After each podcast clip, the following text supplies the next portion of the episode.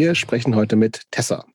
Geboren 1977 im bayerischen äh, Zwiesel, das viele von uns und, und Hörerinnen dieses Podcasts, glaube ich, von dem dortigen Jugendcafé kennen, wo in den 90ern und 2000ern wirklich sehr, sehr, sehr viele Punk- und Hardkonzerte mitten in der idyllischen, aber durchaus konservativen Provinz äh, stattfanden. Ähm, dort wurde Tessa auch mit Punk sozialisiert. Nach Hauptschulabschluss und einer Ausbildung zur Forstwirtin engagierte sich Tessa aber auch früh parteipolitisch bei der Grünen Jugend und ist, hat Politik inzwischen zu ihrem Beruf gemacht, denn sie ist seit 2021 Mitglied des Bundestages für die Grüne Partei, Wahlkreis Nürnberg. Ähm, Tessa ist verheiratet, ihre Frau ist auch äh, Grünenpolitikerin, hat zwei Söhne und angeblich hält sie Rekorde im Wandern und bei Plenarsitzungen.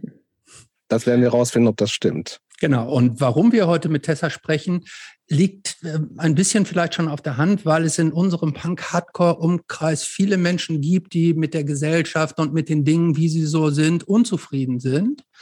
Allerdings die allerwenigsten äh, gehen die Dinge, die sie verändern wollen, auf dieser ganz großen Pol oder auf der politischen Ebene an. Ähm, die meisten vermutlich eher so im kleinen Kreis oder bei sich selber. Tessa ist eine, die praktisch ganz oben in unserem demokratischen System an den Regeln mitdreht, sagen wir mal. Äh, die Frage ist, und da wird es sicher spannend sein, ob diese Tätigkeit in der Regierung oder im Parlament, ob das tatsächlich die Verwirklichung von einer Utopie ist oder ob das gegebenenfalls auch eine ganz große Illusion sein kann, da etwas bewegen zu können. Das ähm, vielleicht einer der zentralen Punkte, warum wir gerne mit Tessa sprechen. Außerdem auch, Jobs hat es eben schon angedeutet, Tessa ist einen ganz schön weiten Weg gegangen, um dahin zu kommen, wo sie jetzt ist. Angefangen in der Hauptschule.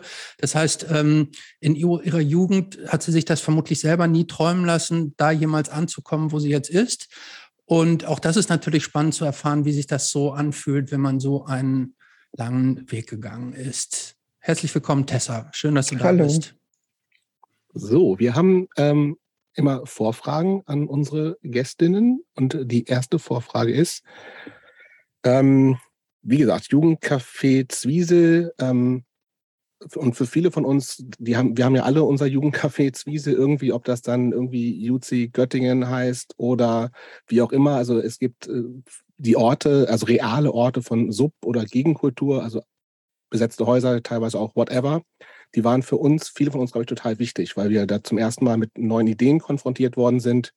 Aber das ist natürlich auch alles, wir sind ja alle einen Ticken älter, also viele, die das hier hören, auch, Prä-Internet. Und heutzutage ist ja eigentlich alles im Netz. Das heißt, du brauchst gar nicht mehr diese Orte eigentlich oder als These, mhm. um mit, mit sozusagen Gegenbewegungen oder dann alternativen Ideen, um es mal ganz grob zu fassen, in Berührung zu kommen. Welche Rolle spielen diese realen Orte heutzutage eigentlich noch aus deiner Sicht?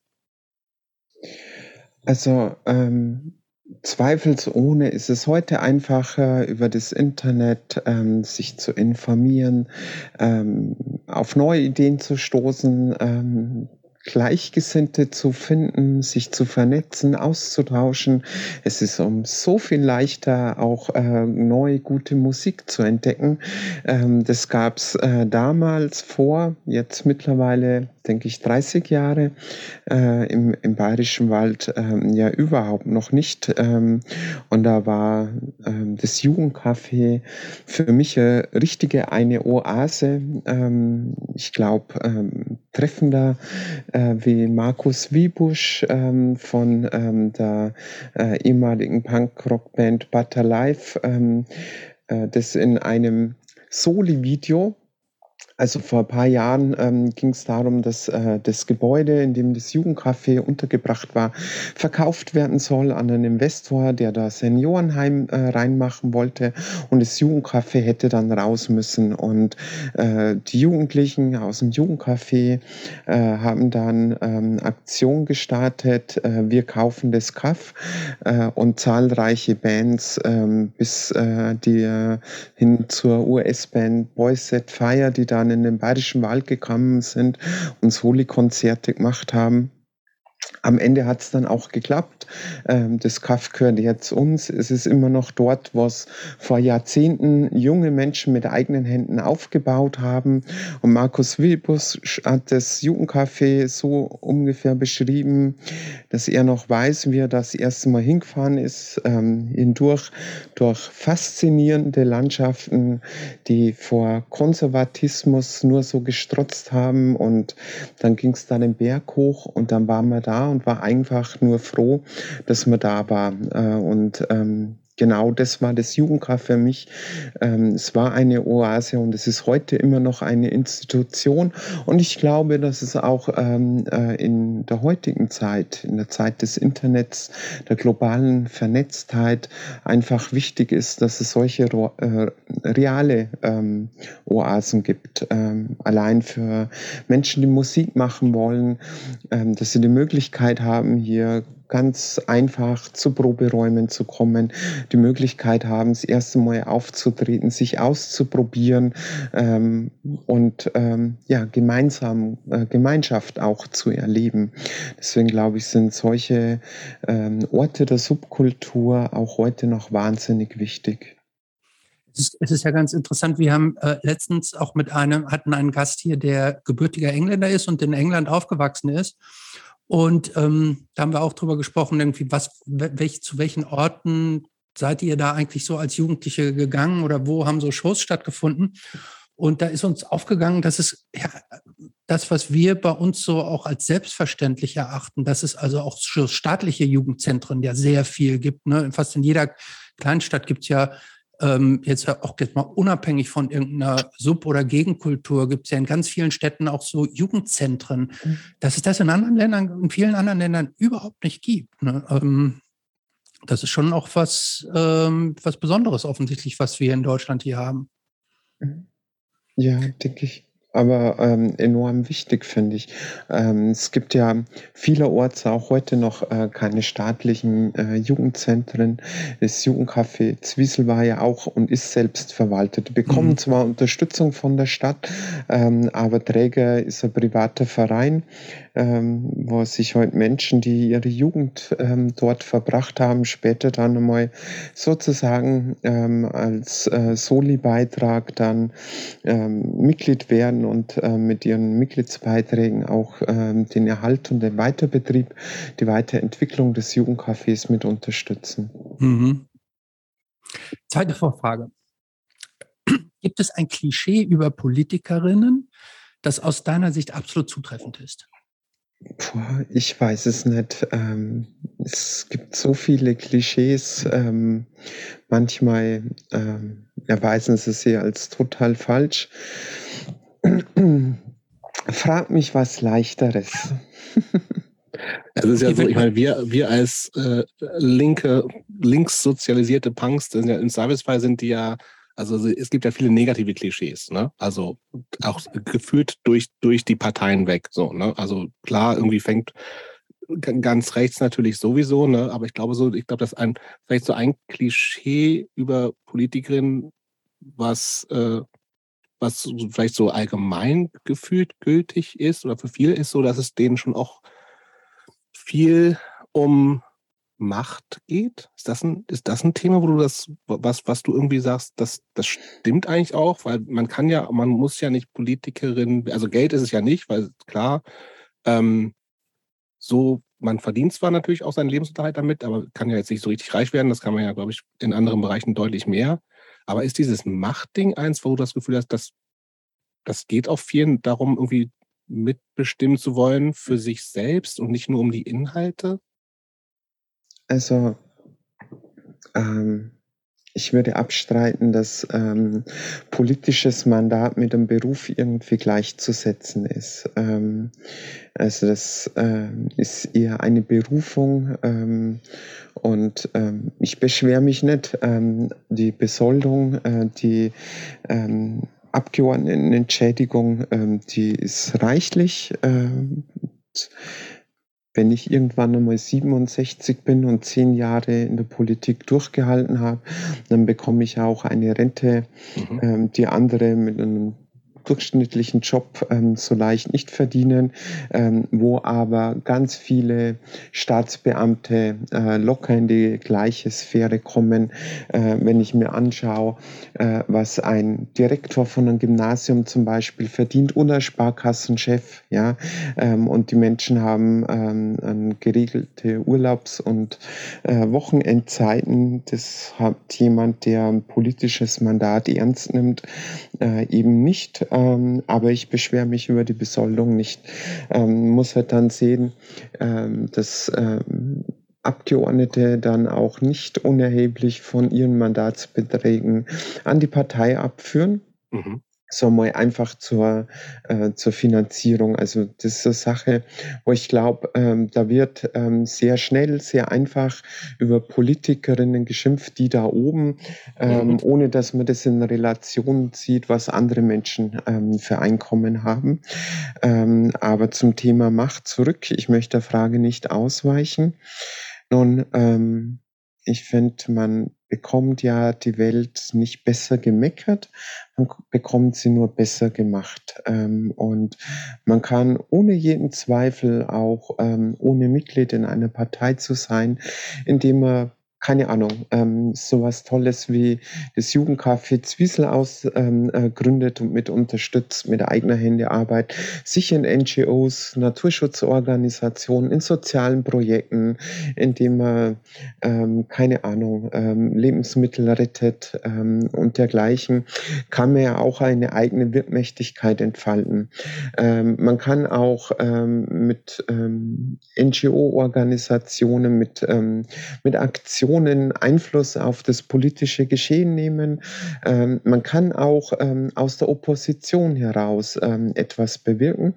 Aus der Opposition heute in der Regel nur dann, wenn es einem gelingt, dass man über Bande spielt, dass man ähm, äh, also Themen quasi setzt, auch so ein bisschen, oder? Ja, Themen setzt. Und ich würde sagen, äh, in der Opposition kann man Sachen erreichen, wenn es einem gelingt, mit den eigenen Forderungen, mit der eigenen politischen Arbeit im Parlament draußen in der Gesellschaft einen Resonanzboden zum Schwingen zu bringen. Mhm. Also wenn, äh, äh wenn ein breites gesellschaftliches Bündnis die Forderungen der Opposition aufgreift, sich dahinter stellt, ähm, die Forderung zu eigen macht und die dann eben auch an die regierenden Parteien Parteien äh, widerspiegelt, dann ist es möglich, einen entsprechenden äh, Druck aus der Opposition aufzubauen, ähm, der dazu führt, ähm, dass auch die regierenden Parteien entsprechend tätig werden, auch wenn es nicht ihr eigenes Programm ist.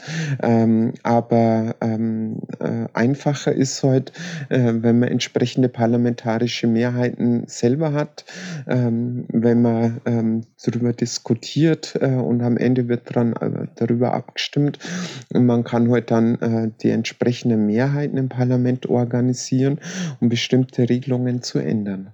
Mhm. Ähm, ich würde zu einem Thema oder zu einem Punkt, den du gerade gesagt hast, da würde ich gerne noch mal kurz drauf zurückkommen. Nämlich, du hast gesagt, Politiker ist kein Beruf, sondern es ist eine Berufung. Ähm, ich habe es mir eigentlich für später aufgeschrieben, aber da würde ich gerne mal einhaken, denn eine Freundin von mir, die war in der Lokalpolitik tätig, hat, hat sich da engagiert und war, glaube ich, auch in der Partei und so und hat da auch für ein Mitglied der äh, irgendein, ich weiß jetzt gar nicht, welche Position, aber für einen Politiker gearbeitet und hat den praktisch so ein paar Jahre auch begleitet. Und die war am Anfang relativ begeistert auch von dessen Idealismus und Tatendrang und so.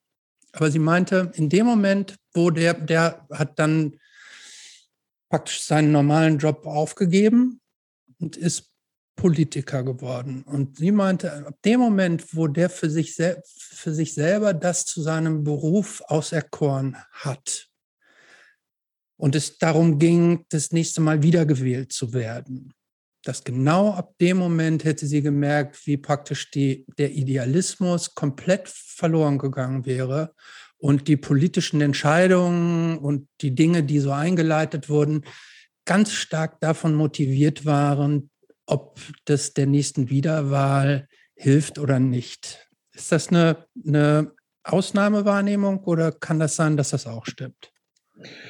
Hm, ich, ähm, ich kenne die Person nicht. Ähm, Und ähm, ich würde sagen, die Wiederwahl ist, ist schon eine gewisse Motivation. Also man muss, muss einfach sehen, ähm, wenn heute jemand in ein Landesparlament oder in den Bundestag gewählt wird, dann ist es in der Regel nicht sein eigener Verdienst. Ähm, und ich finde, das kommt bei der Betrachtung der Politik, ähm, wenn man so, so schnell, so einfach ähm, über äh, die Politiker da oben äh, lästert, bleibt dann oftmals außen vor, dass unser demokratisches Parteiensystem davon lebt, dass sich Herrscharen äh, politisch engagieren, dass Menschen für ihre Ideale, für ihre politischen Ziele auch ehrenamtlich eintreten, ähm, ähm, sich auch für Wahlen aufstellen lassen, kandidieren ähm, und ähm, aber nur ein Teil davon ähm, dann das Glück hat, ähm, dass sie ähm, mit einem entsprechenden Wahlergebnis dann, egal ob direkt gewählt oder über die Liste, ähm, dann in ein Parlament einziehen. Also ganz, ganz viele ähm, und davon lebt die Politik, dass sich Menschen engagieren, dass Menschen ähm, für ihre Ziele, mit ihrer Persönlichkeit auch für diese politischen Ziele werben. Ähm, ganz viele bleiben außen vor. Ähm, und äh, in der Regel ähm, ist es auch so, dass ähm, ganz viele Menschen egal ob sie absichtlich auf ein politisches Mandat hinarbeiten oder einfach aus Überzeugung bei einer Partei aktiv sind, dass es in der Regel nicht bei der ersten Wahl klappt, sondern dass viele Menschen ähm, selbst wenn sie dann nochmal in ein Parlament einziehen, viele, viele Jahre ehrenamtlich, äh, ohne irgendeine Bezahlung und ohne Garantie, ähm, dann einmal ein Mandat zu bekommen, sich engagieren. Ähm, und ähm, Politik oder Wahlen sind im Prinzip ein Teamspiel. Ähm, und äh, die Frage, ob und wer alles einzieht, hängt halt vom Gesamtergebnis des Teams ab. Ähm, Wahlen werden heute nicht nur gewonnen, sondern auch verloren. Dem Maße, äh, wie eine Partei bei einer Wahl zugewinnt, in dem Maße kommen heute dann Menschen im Parlament herein, äh, nicht nur aus eigenem Verdienst, sondern weil einfach die Gesamtpartei so ein gutes Ergebnis eingefahren hat. Und es gibt keine, es gibt einfach keine Garantie auf Wiederwahl. Mhm. Ein politisches Mandat ist ein Mandat auf Zeit, zunächst einmal für vier Jahre. Ähm, und es gibt keine Garantie. Vier Jahre, wo man nicht schlecht verdient, aber nach vier das ist Jahren. Ist nicht lang, ne? Aber also nach, gerade. Es ist, es ist nicht lange, mhm. aber nach vier Jahren ähm, reicht es hinten und vorne nicht, dass man sich danach zur Ruhe setzen könnte. Monate. Also wenn man ähm, nur mal vier Jahre im Parlament war, ja, geht man danach wieder arbeiten wie jeder andere Mensch auch. Nur das ist mitunter dann eben, je nachdem, für welche Partei man kandidiert hat, vielleicht nicht mehr so einfach ist, in sein ähm, Amt zurückzukehren. Mhm. Also wenn jemand verbeamtet ist, ähm, dann ist es kein Problem. Dann, kann das pausieren dann wahrscheinlich einfach so, ne? Genau, dann geht er mhm. wieder zurück in seinen Beamtenstatus oder Angestellte. Ähm, aber wenn jemand irgendwo ähm, selbstständig ist ähm, mitunter, also das ist dann ein echtes Problem, ne? Mhm. Ähm, wo dann ganz einfach dann auch ähm, schnell pauschal gesagt wird, oh, der Politiker verdient nebenbei noch einen Haufen Kohle. Aber was möchte man denn machen? Sollte man wegen vier Jahren, wenn man Unternehmen aufgebaut hat und wenn es nur Plattenladen ist, sollte man mhm. den schließen, aufgeben äh, und im Prinzip, äh, wenn man nach vier Jahren nicht wiedergewählt wird, ähm, im Prinzip ähm, ohne eine Existenz dastehen. Und da ist es natürlich schon Motivation, ähm, wenn es möglich ist, ähm, nach vier Jahren äh, nochmal zu kandidieren. Ähm, nicht nur wegen der ähm, oder auch, ich würde sagen, auch äh, wegen einer entsprechenden Absicherung. Ähm, aber ähm, in der Regel ist es so, und so erlebe ich das, ähm, so ist es bei mir, dass man heute noch vier Jahren ähm, noch lange nicht am Ende ist mit dem, was man irgendwo politisch verändern möchte. Ähm, und so schnell ändert finde, sich das ja auch alles nicht. Ich ne? finde, so dumm sind ja die WählerInnen nicht. Ähm, ja. So dumm sind die WählerInnen nicht, dass sie schon finde ich, ähm, auch merken, ob es ähm, sich gelohnt hat, äh, bestimmte Personen für bestimmte Partei in der Parlament zu wählen, ob der Mensch wirklich hinter dem steht ähm, und das dann auch ähm, ja, bearbeitet hat für das, was er angetreten ist.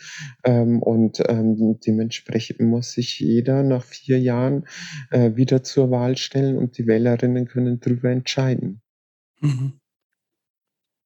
Jetzt unser, unsere sozusagen erste Standardfrage, die ist, äh, Tessa, wann kam Punk in dein Leben?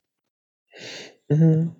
Das war so kurz nach meinem 15. Geburtstag, ähm, so ganz kurz nachdem ich äh, meinen Hauptschulabschluss abgeschlossen habe, ähm, war ich dann irgendwann, das müsste im Juni oder Juli ähm, 1900 Schlag mich tot, 92 bist du geboren? Äh, ja, 92 ja, genau. gewesen sein, genau. Ähm, bei einem ähm, Konzert im Jugendcafé, das erste Konzert, mein erster Besuch im Jugendcafé, da hat ähm, die damalige äh, Punkband ähm, United Force gespielt ähm, und ja, dann kam so richtig äh, Punkmusik in mein Leben. Hast du vorher irgendwie schon so Berührung dazu, zu, der, zu so härterer Musik oder sowas? War das schon was, was, was dich damals irgendwie also ich, ich war da gerade dabei, so Musik zu entdecken, ähm, aber das war dann eher noch so die Zeit äh, ACDC, CC Top ähm, und, und dem Zeug. Hard Rock. Ähm, Hard Rock, ja. Ähm, und wie gesagt, das war die Zeit, wo man eben ähm, die Orte benötigt hat, ähm, wo, wo man Leute kennengelernt hat, ähm, die ungefähr den gleichen Musikgeschmack hatten, die äh, ihre eigenen Tapes mitgebracht haben wo man dann mal was Neues gehört hat ähm, und sich dann ähm, die, die Sachen entweder auf Musikkassette überspielen hat lassen oder äh, dann äh, mit dem Namen der neuen Band ähm, im Plattenladen gelaufen ist, in der Hoffnung, dass man dort ähm, irgendwas, irgendeine LP von denen bestellen konnte. Was waren denn so gab es in den 90ern nicht eigentlich auch schon die ersten CDs? Oder ja, da kamen CDs gerade. Kamen so langsam auf, ne? Ja. Mhm. Was sind denn so frühe Lieblingsbands von dir gewesen, so in der Teenagerzeit?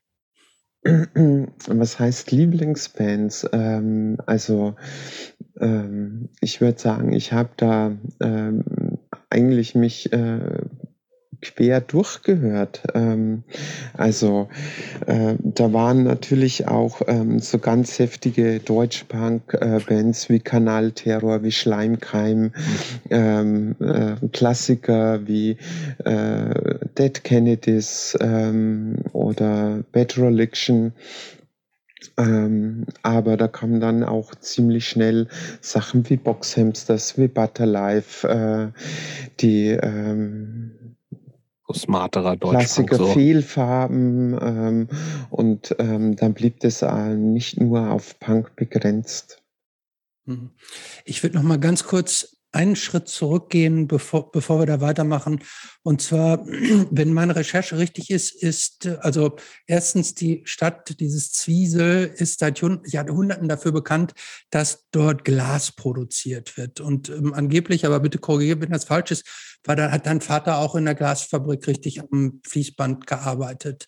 Ähm, das heißt, du kommst schon aus einem Umfeld, wo das also aus einem Nicht-Akademiker-Umfeld, so würde ich das, glaube ich, beschreiben. Ähm, was für Themen oder was für Werte waren in deiner Familie wichtig? Also, ohne dass ich jetzt irgendwie ähm, viel näher in, ähm, in irgendwelche familiären Geschichten reingehen möchte, aber ähm, ich komme aus einer einfachen Arbeiterfamilie, äh, die auch äh, relativ unpolitisch war. Ähm, mein ähm, Werte, ich würde sagen, ähm, mir wurde definitiv äh, von meinem Vater die Liebe zum Wald und zur Natur in die Wiege gelegt. Ähm, das war für mich so so ein ganz wichtiger Wert. Und äh, noch lange bevor ich äh, Mitglied ähm, bei den Grünen wurde, ähm, äh, hat das einfach zum, und das, das war gar nicht nochmal so politisch aufgeladen, ja, sondern eine gelebte Selbstverständlichkeit, dass man sich als Arbeiterin auch gewerkschaftlich organisiert. Ähm, ah, okay. Mhm. Es war war so im Prinzip schon ähm, ähm, das, das würde sagen, schon fast das Maximum an, an politischen Werten, die ich jetzt so ähm, in meiner Familie irgendwo ähm, hätte aber auch komplett anders sein können. Ne? Also. Ähm, also ich bin da ähm, in dieser gelebten Selbstverständlichkeit während meiner Ausbildung Mitglied bei einer Gewerkschaft geworden, ohne mich da gleich zu engagieren.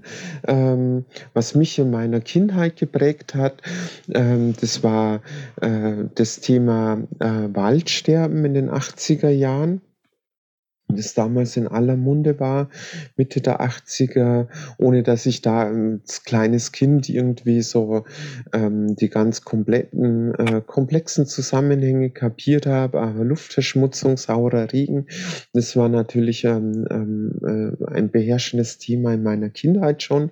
Dann äh, 86, ähm, das Tschernobyl, äh, Tschernobyl die, mhm. das Atomunglück in Tschernobyl, ähm, wo ich auch nicht ganz verstanden verstanden habe, was da genau los war. Ich war da neun Jahre. So genau konnte mir das keiner erklären, aber für mich war klar, dass da was furchtbar Schlimmes passiert sein musste, wenn es so weit weg ist und wir im Bayerischen Wald nicht mehr draußen spielen dürfen, keine Beeren und keine Pilze mehr sammeln. Mhm. Das hat mich, das hat mich dann echt geprägt. Ähm, dann natürlich ähm, die, ähm, die Wiedervereinigung. Ich habe so deutsch-deutsche Familiengeschichte. Ähm, das war natürlich auch was, was mich sehr aufgewühlt hat. Äh, und dann, und da war ich eigentlich schon mit, das war ja, ähm, also da war ich schon regelmäßig im Jugendcafé. Entschuldigung. ah, schlimm. Ich habe eine Fetzenerkältung ähm, und ähm, so, aber jetzt geht's wieder. Ähm, also so hm, Anfang der 90er, als ich im Jugendcafé war, ähm, flimmerten dann diese furchtbaren Bilder von brennenden Geflüchtetenheimen aus Ostdeutschland über, über den Bildschirm. Und das hat uns bewegt. Ähm, da haben wir dann Mahnwachen organisiert, sind später äh, zu Demos gefahren, ähm, regelmäßig äh, in Passau. Ähm, äh, damals, als es in Passau noch die Nibelungenhalle gab, war ähm, von äh, der MPD und der mhm. DVU regelmäßig der Parteitag in Passau, äh, wo wir dann mit 15 Starke Antifa-Szene auch in hm, Passau. Genau. Vor, ne? ähm, also das, das hat mich politisiert, ähm, das Engagement gegen Rechtsextremismus ähm, und ähm, ja, das Jugendcafé war dann auch ein Ort, wo ich nicht nur Punkmusik ähm, für mich entdeckt habe, ähm, sondern mich eben auch ähm, mit ähm, anderen Gleichgesinnten über politische Themen ausgetauscht, mich interessiert hat. Da lag dann die Taz und der Spiegel, wo man mhm. sich ordentlich informieren konnte ähm, und äh, eben auch andere Nachrichten lesen, äh, andere Sichtweise als in dem konservativen tiefschwarzen Blatt, dem Bayerwaldboden von der Passauer Neuen Presse. Und ähm, Hast, warst ja, du damals? So wurde, ich, so wurde ich damals politisiert. Warst du, hast du dich da so richtig als Teil von so einer alternativen Jugendszene gefühlt? Oder warst du das für dich? Ähm, oh, das ist schwierig. Ähm, also für mich war ähm, das Jugendcafé ähm, definitiv ähm, ein, ein alternativer Ort, ähm, äh, wo ja, linksalternative junge Menschen zusammenkommen sind. Ähm, ich meine, ganz viele haben ja dann später, ähm, auch wenn sie dann ähm, zu bestimmten ähm, Tagen im Jahr wieder zurückkommen sind, zu den Veteranentreffen ins Jugendcafé, aber ganz viele haben ja dann ähm, den Bayerischen Wald verlassen, sind zum Studieren ähm, mhm. oder so weggezogen. Ganz viele äh, Freunde meiner Jugend sind mittlerweile so über die halbe Republik verteilt. Ähm, aber ähm, ja, Hast du ja nicht ähm, gemacht, ich, ne? Hm, ich, ich bin nur ein paar Jahre geblieben, ähm, bis ich äh, dann mein Fachabitur hatte und dann habe ich noch nach dem Fachabitur ein paar Jahre gearbeitet und bin dann 2001 auch zum Studieren weggezogen. Ähm, aber ich würde schon sagen, dass wir uns da als äh, linksalternativ ähm, verortet haben, ja. Hast dann ja. Nee, Jobst du. Welche Rolle hatte Musik damals eigentlich für dich dabei gespielt bei diesem ganzen Ding? War das so der Soundtrack dazu? War das auch ein Inputgeber für neue Ideen? Hast du dich viel mit, also weil du auch, also du hast schon ein paar deutschsprachige Bands angesprochen, also klar, diese klassischer Deutschpunk, aber auch so Sachen, die ja gerade live und, und auch Boxhamster sind ja eher so, äh, so, so smartere, inhaltlich smartere Bands. Ähm, war, hat das für dich eine große Rolle gespielt? Nee, aber? Butter Live ähm, äh, in ähm, den 90ern, 1994, ähm, ähm, also ich finde, ähm, das waren schon auch politische Texte. Absolut. und definitiv, also äh, da war die Musik, äh, da war äh, Konzertbesuch schon ein Ausdruck des, des Lifestyles. das war ja, finde ich, ähm, so gesehen auch ähm, gewisse ähm, Orte des Empowerments, ähm, aber ähm, es war definitiv auch so, ähm, dass mich äh, politische Texte dann auch äh, oder die Texte auch ähm, politisch politisiert haben. Mhm. Ähm, also hm, für, für mich ähm, noch viel prägender ähm, als äh, so die klassischen Punkrock-Bands äh, waren dann Tonsteine Scherben mhm. zum Beispiel. Ja. Mhm. Ist es dir eigentlich jetzt in so einer, in so einer Punk-Szene gerade irgendwie, äh, wenn viel selbstgemacht ist, ne? also auch selbstverwaltete und selbst äh, äh, fällt mir das Wort, aber genau, so selbstverwaltete Jugendzentren, einfach wo, wo auch viele Leute einfach diesen, ganzen DIY-Ding ganz viel auch selber machen. Ähm, inwieweit warst du da auch involviert? Hast du an Konzerten mitveranstaltet? War für dich irgendwie mal, oder viele fangen ja irgendwann auch an mit so irgendwie, ey, lass auch eine Band machen und so. War das bei dir auch jemals irgendwie so eine Phase? Ähm, also ich habe ähm, äh, ehrlich gesagt ähm, ganz, ganz kurz einmal äh, mit dem Gedanken spielt, ähm, mit der Band zu gründen, aber ähm, äh, ich bin so dermaßen unmusikalisch. Das hält viele nicht davon ab, wie du weißt.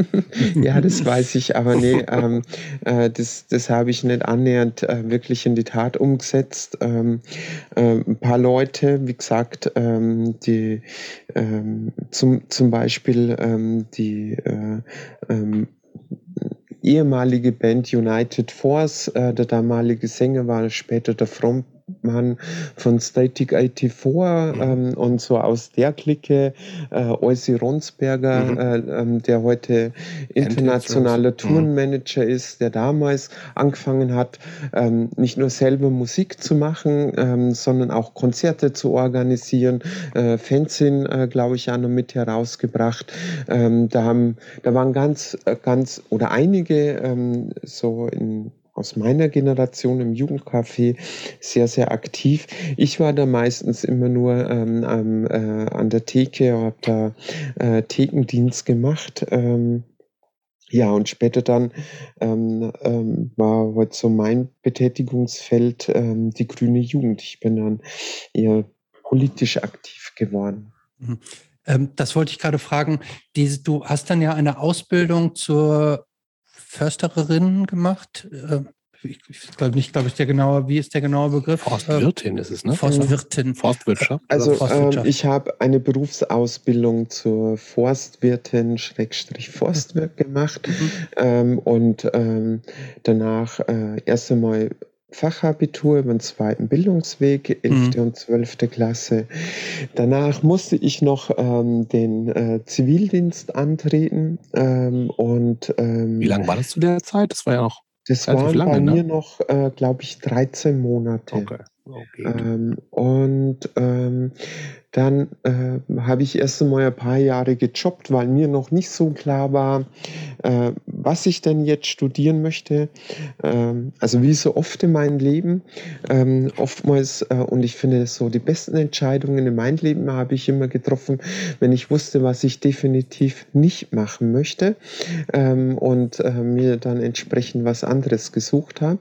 Ähm, Und ähm, ja, da habe ich ein paar Jahre ähm, noch im Bayerischen Wald ähm, gewohnt, äh, gearbeitet und in der Zeit ähm, war ich dann auch schon bei den Grünen, äh, bei der Grünen Jugend aktiv. Das war so die Zeit 98 bis 2001, äh, bis ich dann äh, 2001 äh, Studium der Wald- und Forstwirtschaft in Weinstefan begonnen habe.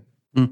Dieses, dieses Wald- und Forstthema, das finde ich total spannend, weil man, also man erwartet das jetzt nicht so auf den ersten Blick von einer Person, die sich in diesem alternativen, subkulturellen Umfeld so bewegt.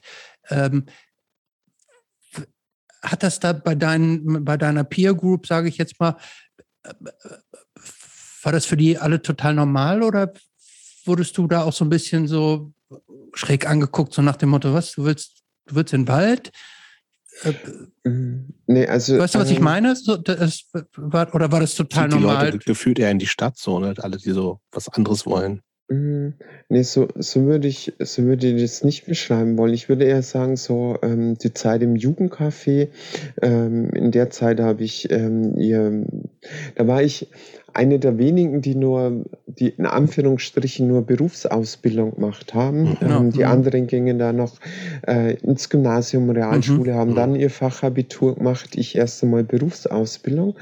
Ähm, und ähm, äh, später sind es zum Studieren überall hin. Und, genau. Mhm. Naja, Aber das war für äh, dich kein Problem, dass du praktisch, sagen wir mal, von der Ausbildung ein anderes Niveau oder, oder so, so einen anderen Ansatz hattest als die meisten anderen deiner Freunde da?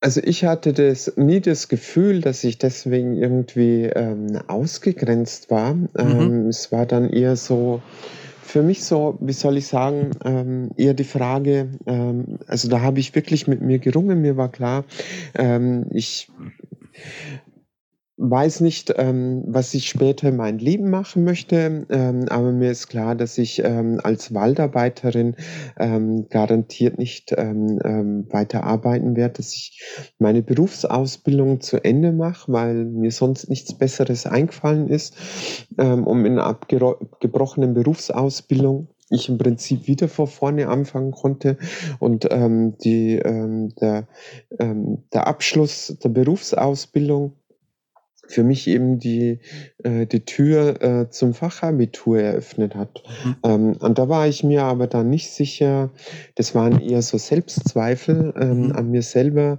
ähm, ob, ähm, ja, ob ich das schaffe, ähm, mhm. ähm, ob ähm, ich sozusagen auch ähm, das Abi dann schaffe. Aber ähm, wie gesagt, ich war mir da eben so klar, was ich nicht machen möchte, äh, nicht ein Leben lang als Waldarbeiterin verbringen. Ähm, und da war für mich einfach das Fachabitur die Möglichkeit, dann mich selber auszuprobieren.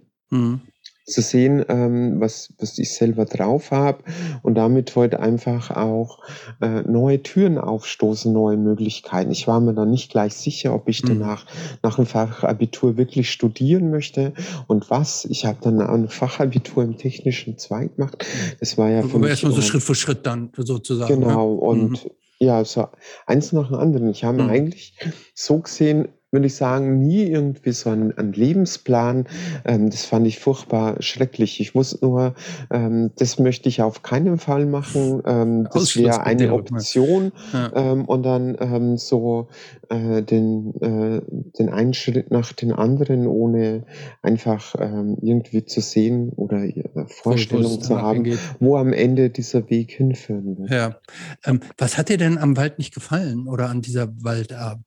Ja, was ist das überhaupt genau? genau, das wollte ich nämlich also auch gerade fragen. Also es ist so, das also sind die klassischen Baum, klingt ja, ist aber so richtig hart. Die klassischen hart, Baumschubser, ähm, Holzernte, Bäume fällen, ähm, schwere körperliche Arbeit. Ähm,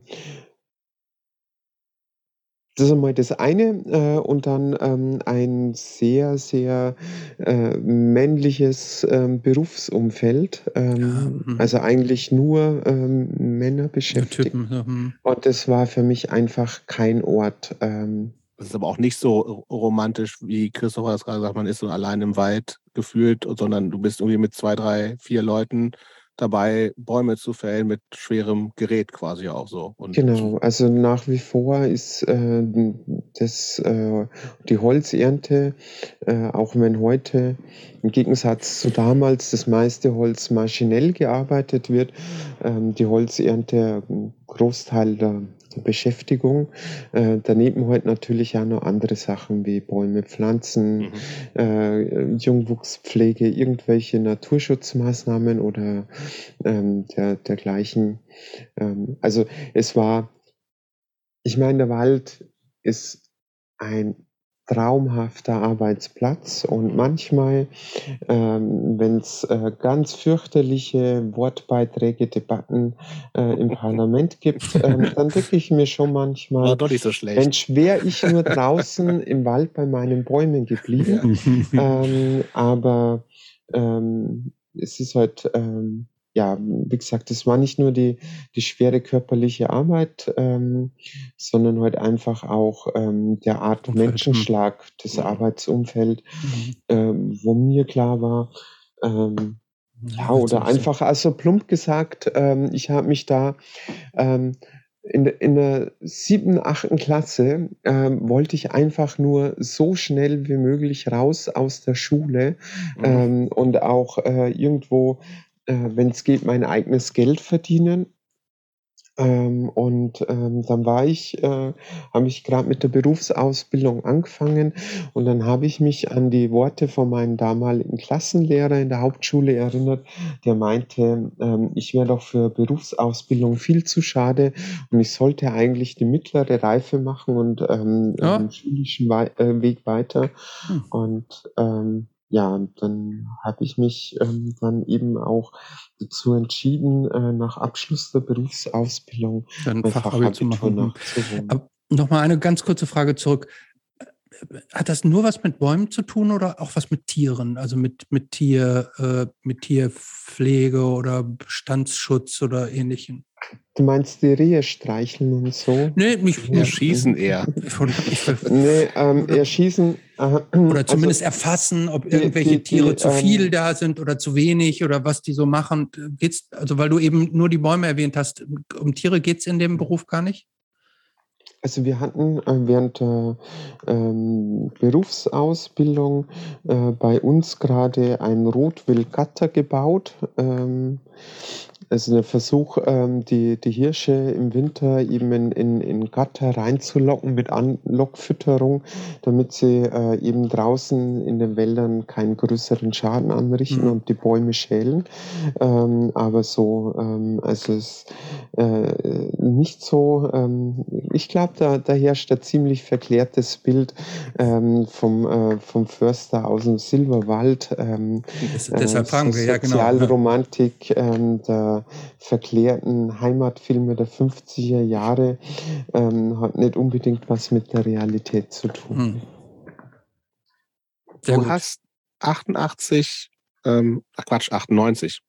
Ähm, also du bist Anfang 20. Mhm.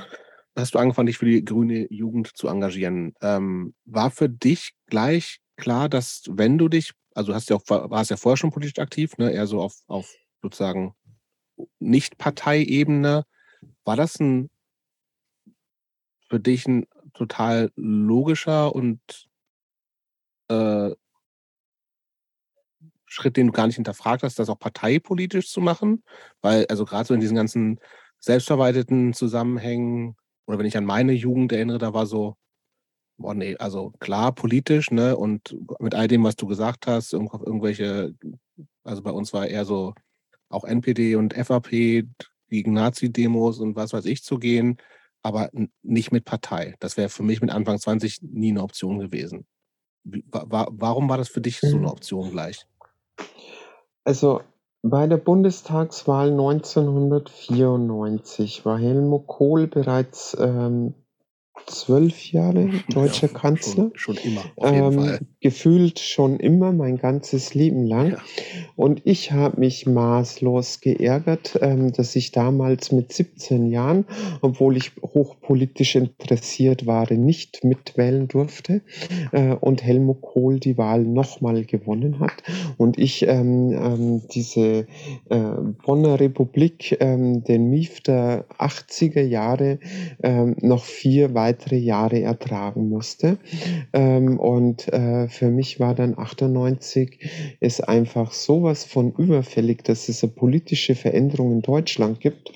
Ähm, und ähm, ich, äh, mich hat es nicht in Ruhe gelassen. Also einfach nur da sitzen und Däumchen drehen ähm, oder äh, mein, mein Kreuzchen dann zu machen ähm, am Wahlzettel war mir zu wenig. Ich wollte beitragen, dass es diesen ähm, ökologischen, gesellschaftlichen Aufbruch in Deutschland gibt ähm, und dass, ähm, dass das dieses Mal wirklich klappt. Ähm, und da war es für mich einfach nur logisch, ähm, mich auch parteipolitisch zu engagieren und äh, ähm, gerade äh, weil mir auch die Umweltthemen so wichtig waren, war für mich klar, dass ich dann meine politische Heimat bei den Grünen finden werde. Also 98 mhm. war ja tatsächlich auch, wo die Grünen zum ersten Mal auch äh, mit unser aller Freund Schröder äh, in der Regierung waren, ne? War das für dich auch ein genau. Punkt, wo du gesagt hast, okay, da, da ist jetzt auch eine richtige Chance, dass wir auch auf, auf ganz hoher Ebene was ändern? Ich weiß was, welche, welche ähm, Politikerin der Grünen waren denn da eigentlich nochmal? Ja, Joschka Fischer und so, ne? Joschka Fischer, Jürgen Brittin, ähm, dann in der ersten Legislaturperiode Renate Künast, noch, ne? Renate ne? Künast Landwirtschaftsministerin. Ähm, ja, ähm, äh, dann ähm, war das Thema eingetragene Lebenspartnerschaften 2001, ähm, ähm, wo ich äh, mein ähm, die Sachen haben halt die Gesellschaft und äh, ähm, ja, die Gesellschaft äh, nachhaltig verändert. Ähm, mhm. Und ähm, auch der Ausbau der erneuerbaren Energien, der Atomausstieg, das waren, äh, finde ich, ganz, ganz große Meilensteine der ersten Regierungsbeteiligung ähm, der Grünen auf Bundesebene. Ähm, wie gesagt, ich bin, ich bin vor der Wahl Mitglied geworden, weil ich den Beitrag dazu leisten, einen möglichen bescheidenen Beitrag mit dazu leisten wollte, dass das dann klappt. Ähm, und ähm, naja, mich hat halt dann ähm, äh, damit auch mein politisches Engagement ähm, aus dem Bayerischen Wald ähm, rausgebracht. Und das fand ich halt ähm, großartig. Ähm, äh, zu Veranstaltungen der Grünen Jugend, zu Bundesparteitagen zu fahren. Hast du also äh, relativ schnell alles gleich mitgemacht. In Hamburg, in mhm. äh, Berlin, in Köln ähm, und sei es nur, äh, wenn es äh, Veranstaltungen der Grünen Jugend äh, Bayern ähm, in, in Nürnberg oder in Nürnberg waren, am Wochenende äh, mit äh, Gleichaltrigen, Gleichgesinnten, junge Menschen, ähm, die sich engagieren. Nicht alle sind bei der Politik geblieben.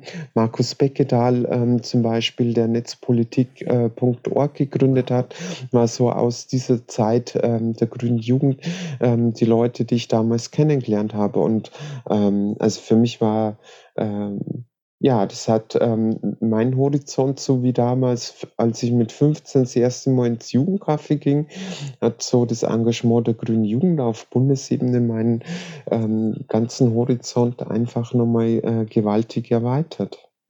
Wie häufig waren dann Veranstaltungen damals? Gab es da so einmal in der Woche irgendwie ein Treffen bei euch lokal oder wie, war das organisiert? Mhm, von den Grünen? Ja, genau. Ähm, ja. Es gab, ähm, es gab ähm, äh, zwei Bundesjugendkongresse, die irgendwo in der Republik waren, meistens in den großen Städten. Es gab äh, in der Regel zwei Landesjugendkongresse. Ähm, dann ähm, gab es äh, den Bundesparteitag, wo ich oft als Delegierte war, den Landesparteitag äh, und zwischendurch unzählige Seminare. Ich habe dann ähm, äh, zeitlang auch äh, das Fachforum Ökologie ähm, der Grünen Jugend auf Bundesebene Bundesebene organisiert, äh, selber ähm, Seminare organisiert, Themen gesetzt. Ähm, dann später äh, meine heutige Kollegin äh, Katrin Henneberger ähm, ähm, da auch kennengelernt. Also die hat da das Fachforum Ökologie nach mir übernommen, ähm, war dann ähm, viele Jahre als Klimaschutzaktivistin aktiv mhm. und ist jetzt äh, mit mir letztes Jahr in den Bundestag gewählt worden, wo ich mich wahnsinnig freue, ähm, weil die einfach über viele, viele Jahre äh, ehrenamtlich sich politisch engagiert hat. Ähm, und ähm, dann war ich äh, für die Grüne Jugend Delegierte zur BAG Ökologie. Also ich würde mal sagen, in, äh, in den ersten Jahren, ich war wahrscheinlich mindestens jedes zweite Wochenende irgendwo unterwegs. Boah, ähm, das ist schon beeindruckend. Jetzt für, für die Leute, die das jetzt inspirierend finden, was du sagst und sagt, ja, eigentlich macht das vielleicht mehr Sinn, das auf dem Weg zu versuchen, als das alternativ dazu zu machen. Wie, also das klingt jetzt so, als wenn das alles wahnsinnig schnell so funktioniert hätte, diese ganzen Delegierten hier und der Kongress da. Ähm, wie hat man sich das vorzustellen, wenn du praktisch das erste Mal dahin gegangen bist? Ist das, ist das sofort so, so eine so willkommene und unterstützende Atmosphäre, dass jeder sofort eine Aufgabe zugeteilt kriegt? Ähm, du hast vorhin schon gesagt, es gibt Politik, funktioniert dadurch, dass es viele Leute gibt auf vielen Ebenen, die sich engagieren und wenige davon schaffen es dann praktisch in diese gehobenen Ämter zu kommen. Äh, ist da nie Gerangel auch um, um bestimmte, bestimmte Aufgaben, bestimmte Positionen, bestimmte Dinge, die zu tun sind? Also wie, wie, inwieweit muss man sich da auch so ein bisschen durchkämpfen, um dann auch bestimmte gute, sage ich jetzt mal, oder, oder äh, spannendere Aufgaben machen zu können? Naja, ähm, äh, Wahlen ähm, gehören ähm, zur, zur Demokratie. Dazu. Nee, ich meine noch bevor man ähm, überhaupt zur Wahl kommt, auf den, als ja, auf den, in den ähm, ersten. Also es, es, gewählt, es geht ne? ja vom, vom Anfang an. Ähm, Ach, da wird sofort überall immer gewählt. Äh, auch Delegierte werden gewählt. Also ich komme da nicht hin und sage, ich mache das und jemand sagt, gut, ähm, gut. mir gefällt deine Nase, ähm, sondern ähm, die, ähm, die Kreisverbände ähm, wählen für gewöhnlich für, für ein Jahr, äh, also meistens heute dann nur für einen Parteitag ihre mhm. Delegierten. Ähm, da muss man zugeben, ähm, als ich äh, damals äh, im Bayerischen Wald bei den Grünen Mitglied geworden bin, da waren die Grünen ähm, im Landkreis äh, waren etwas über 30 Mitglieder. Ähm, also da war manchmal ähm, wirklich so die Sache, ähm, dass ähm, ich mich äh, als Delegierte beworben habe und es keine Gegenkandidatin gab ah, okay. und alle äh, gesagt haben, oh, ähm, wenn du fahren möchtest, mach mal. Ähm, mhm. ja, mach ähm, und schau dir das an, ist bestimmt hochspannend. Mhm. Aber ähm, die, ähm, die paar wenigen Aktiven, ähm, die seit vielen Jahren ehrenamtlich äh, in den Parteistrukturen aktiv waren, ehrenamtlich im Stadtrat, im Kreistag, ähm, die, die waren froh, wenn sie mal ein freies Wochenende hatten mhm. äh, und nicht schon wieder auf einen Parteitag fahren. Und für mich war es hochspannend und super interessant. und beim Jugendverband ist das dann nochmal anders. Ähm, äh, und ähm, also da geht es wirklich wahnsinnig schnell, weil ähm, die, die grüne Jugend noch basisdemokratisch organisiert ist. Also auf Landesparteitag ähm, war es damals so, ähm, Landesebene, Bundesebene, ähm, das, äh, das waren Vollversammlungen, da konnte jedes einfache Mitglied einfach hinfahren. Da musste ich mich nicht in der Kreisgruppe wählen mhm. lassen, weil es ja damals auch äh, noch keine flächendeckenden Strukturen gab. Also ich habe damals, wie viele andere, äh, für, für den Jugendverband Strukturaufbau betrieben, indem wir Ortsgruppen gegründet haben, die vernetzt haben. Aber da war es sofort möglich, dass man äh, im Prinzip ähm, äh, nach nachdem er seinen Mitgliedsantrag unterschrieben hat, am nächsten Wochenende ähm, zur Bundesversammlung gefahren ist und konnte dann für den Bundesvorstand wählen.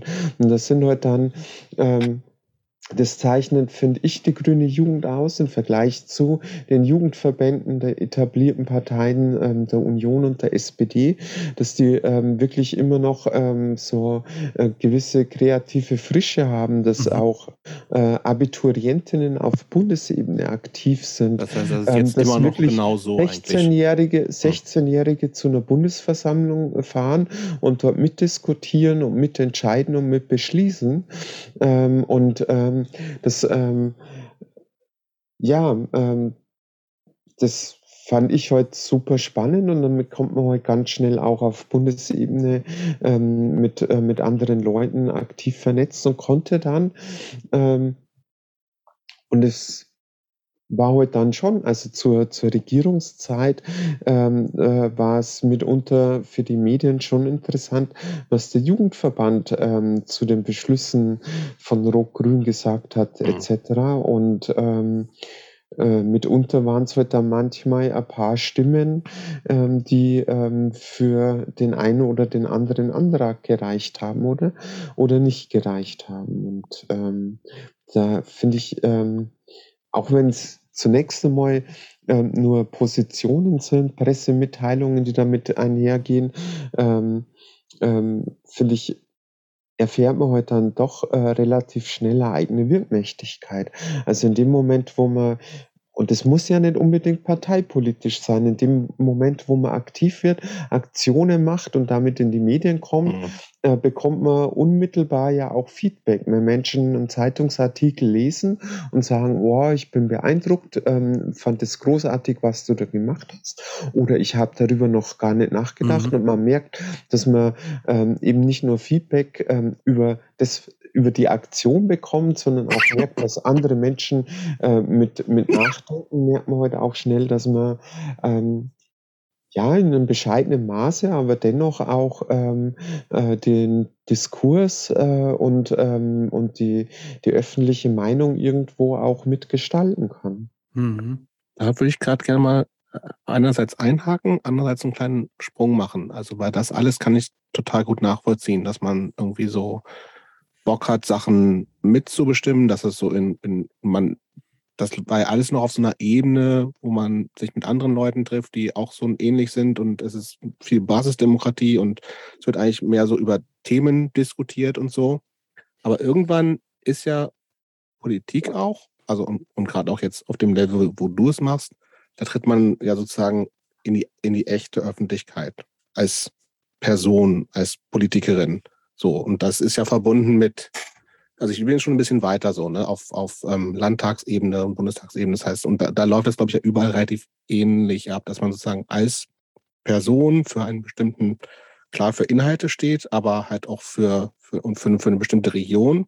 Aber du gehst halt sozusagen ja nicht als in deiner Funktion, gefühlt nicht in deiner Funktion als Mitglied des, äh, des der, der Grünen Jugend, sondern halt als Person Tessa in die Öffentlichkeit und wirst auch als Person gewählt. Und es gibt ja auch immer noch diese, diese klassischen Plakate, die wir alle kennen, wo halt dann eben immer Gesicht drauf ist und so, ne?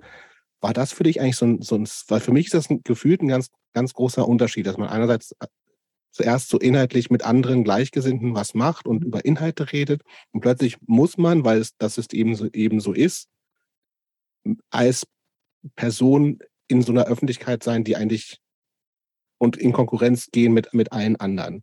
Oder ist das gar nicht so anders? Fühlt sich das für dich gar nicht anders an? So zum ersten Mal dein Gesicht auf einem Wahlplakat, wenn es das jemals gegeben hat, wahrscheinlich schon, muss ja. Ne? Genau, wenn ich da ganz kurz noch was ergänzen darf, wo du das jetzt gesagt hast, ich finde, das ist mir jetzt auch gerade erst auf, aufgegangen, denn auf Bewerbungen zum Beispiel, wenn ich mich für irgendeinen Job bewerbe, ähm, da schickt man ja kein Foto mehr mit, ne? weil gerade gesagt wird, irgendwie die Optik und das Geschlecht soll eigentlich nicht ausschlaggebend sein für die Qualifikation des Jobs, um die es jetzt geht. Aber bei, bei Wahlplakaten ist es ja tatsächlich so, dass also diese, dieses Ich verkaufe mich mit meinem Gesicht und mit meiner Optik und als Mensch auch, weil es darum geht, ich, das bin ich. Ähm, ich erfülle nicht nur diese Funktionen und ich will das und das und das machen, sondern da wird ja auch viel Perso Personenwerbung betrieben. Ne? Ähm, und jetzt zu Jobs Frage zurück. Wie, war das für dich? War das auch so ein, so ein wie Jobs das so imaginär für sich selber gesehen hat, so ein großer Schritt oder kommt das dann irgendwie so natürlich mhm. als, als nächster Schritt in der ganzen anderen Arbeit, die man da so macht? Hm, es ist bei mir ja auch schon so lange her und wahrscheinlich mittlerweile einfach eine gewisse Routine. Ähm, ich habe das erste Mal im Jahr 2008 für den Landtag, ähm, kandidiert, ähm, und dann auch das erste Mal, äh, Wahlplakate von mir in der Öffentlichkeit gesehen. und es war dann schon war das nicht crazy so, das erste Mal selbst sich ja, selber schon, äh, war, oder nicht? Ähm, ähm, besonderes Gefühl, ähm, wo dann Leute auch einen erkennen. Ja. Ähm, ähm, aber es war es war da ja auch noch auch nicht mehr das erste Mal, dass ich ähm, als Person in der Öffentlichkeit stand. Ich war ja viele Jahre schon äh, vorher politisch aktiv, ähm, habe Pressemitteilungen gemacht, Öffentlichkeitsarbeit. Mhm. Ähm, es war heute das erste Mal, dass ähm, das, das Gesicht auf Wahlplakaten ganz groß, auch in der Stadt, ähm, irgendwo ähm, die, die Wahlplakate rumstanden. Ja, und dann ich finde so mit der Zeit gewöhnt man sich dran. Ähm, und es ist ja nicht gleich so, dass man äh, bloß weil einmal ein paar Wochen die Wahlplakate irgendwo rumstanden, dass man dann sofort von allen in der Öffentlichkeit erkannt wird. Ähm, das ist ja bei Weitem so nicht. Ähm, Aber war das für dich so, also das, kannst du dich an das erste Mal, dann das erste Plakat noch ändern? Ist das, aber ist das dann sowas, wo du sagst, boah, cool, bin ich irgendwie auch stolz drauf, weil eben, äh, weil dahinter ja auch steckt, die Leute mhm. haben, also innerparteilich haben mich alle gewählt, die finden, ich bin die richtige Person dafür. Oder ist das auch so ein bisschen, also ich kann es mir total, ich finde es total weird. Mir, also ich kenne so ein paar ähm, Freundinnen von mir, die sind auch irgendwie so lokal aktiv, so, die, und dann gibt es halt diese Wahlplakate, die im Zweifelsfall auch irgendwie alle schick gemacht sind und man das Gefühl das sind, also das ist halt so die, die Photoshop-Version von einem selbst, so, ne? Und ich finde es, ich kann das für mich gar nicht vorstellen. Und was das für ein Gefühl ist, sich zum ersten Mal dann halt durch irgendwie deine Heimatstadt zu laufen und überall jedes fünfte Plakat bist halt du und alle anderen sind so andere. Ähm, ich würde sagen, es war schon so ein bisschen komisches Gefühl, ähm, aber ähm, zum Wahlkampf gehört halt weit mehr wie Wahlplakate von einem irgendwo kleben oder ein Flyer.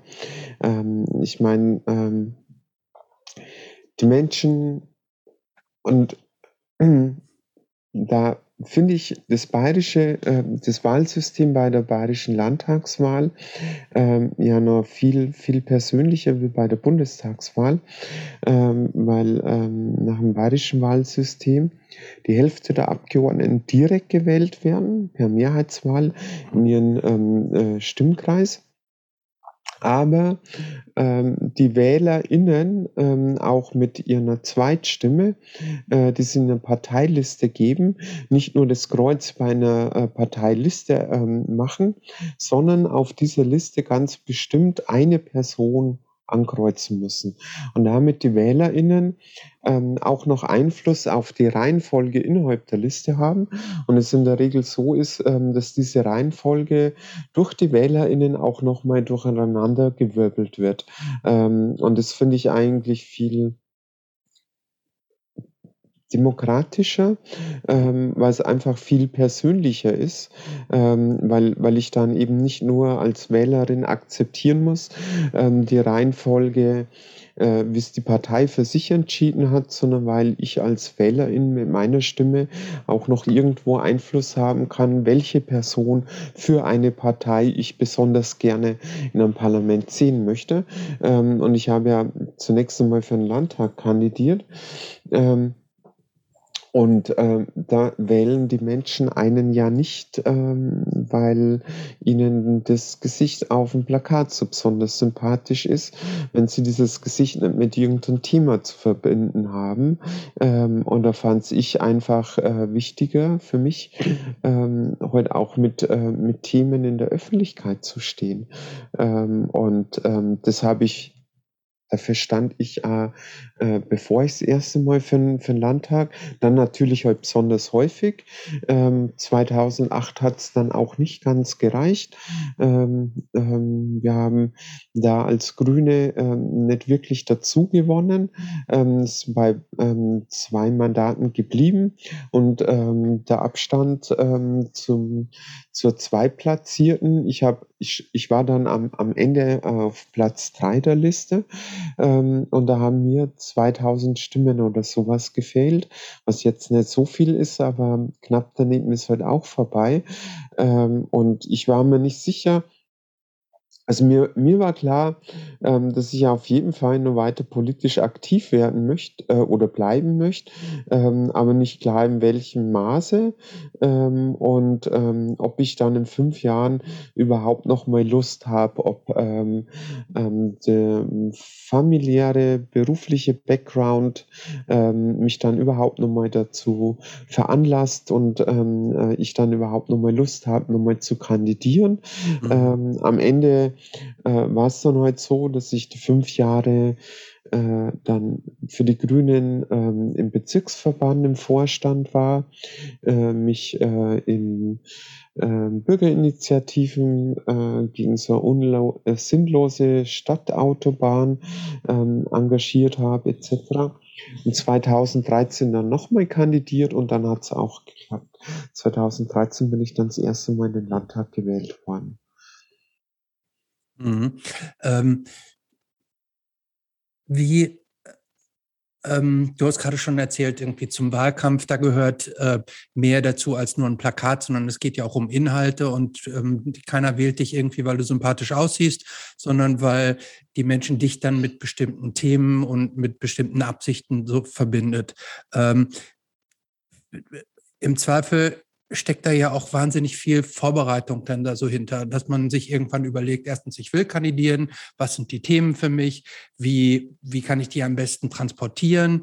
Und dann ist ja irgendwann im Zweifel ja auch dann der nächste Schritt, dass man so richtig raus muss. Ne? Also, äh, dass man sich auch den BürgerInnen vorstellen muss, das sind meine Themen, Hände schütteln, all dieses so, ähm, sich auch so ein bisschen äh, selber verkaufen, so selber vermarkten, die Themen irgendwie so äh, richtig rüberbringen, Fragen beantworten, sich abgrenzen von den anderen äh, hin und her. Und dann gibt es irgendwie den, die Wahl. Ich weiß nicht, wie lange die Vorbereitung ist, vermutlich hier Monate, wenn nicht irgendwie noch länger äh, so.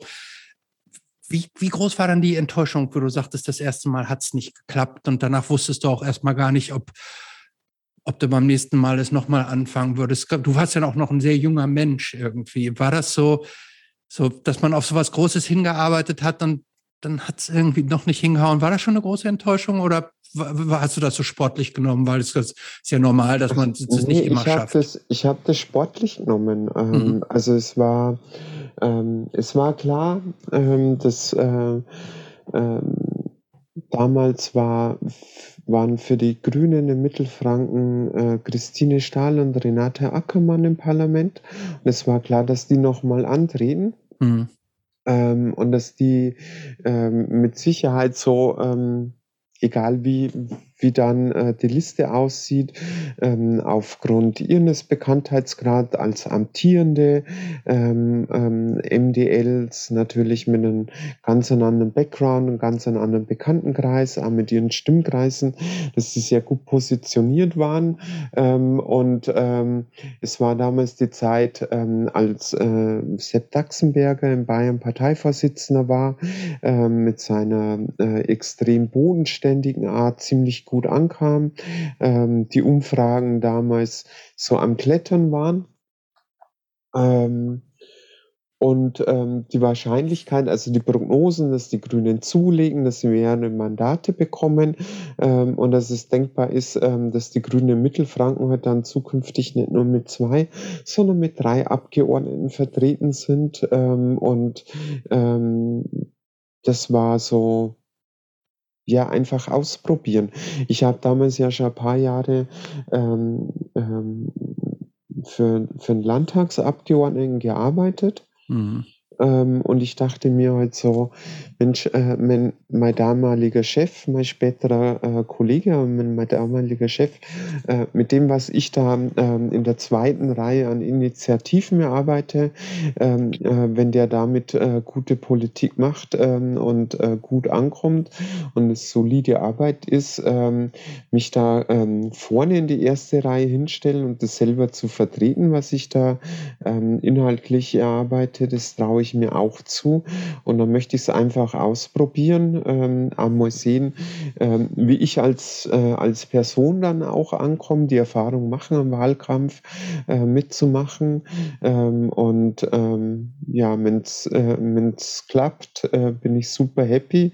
Und wenn nicht, ähm, dann waren es erstens einmal super Erfahrungen, ähm, auf die man ja dann unter Umständen fünf Jahre später nochmal aufbauen kann.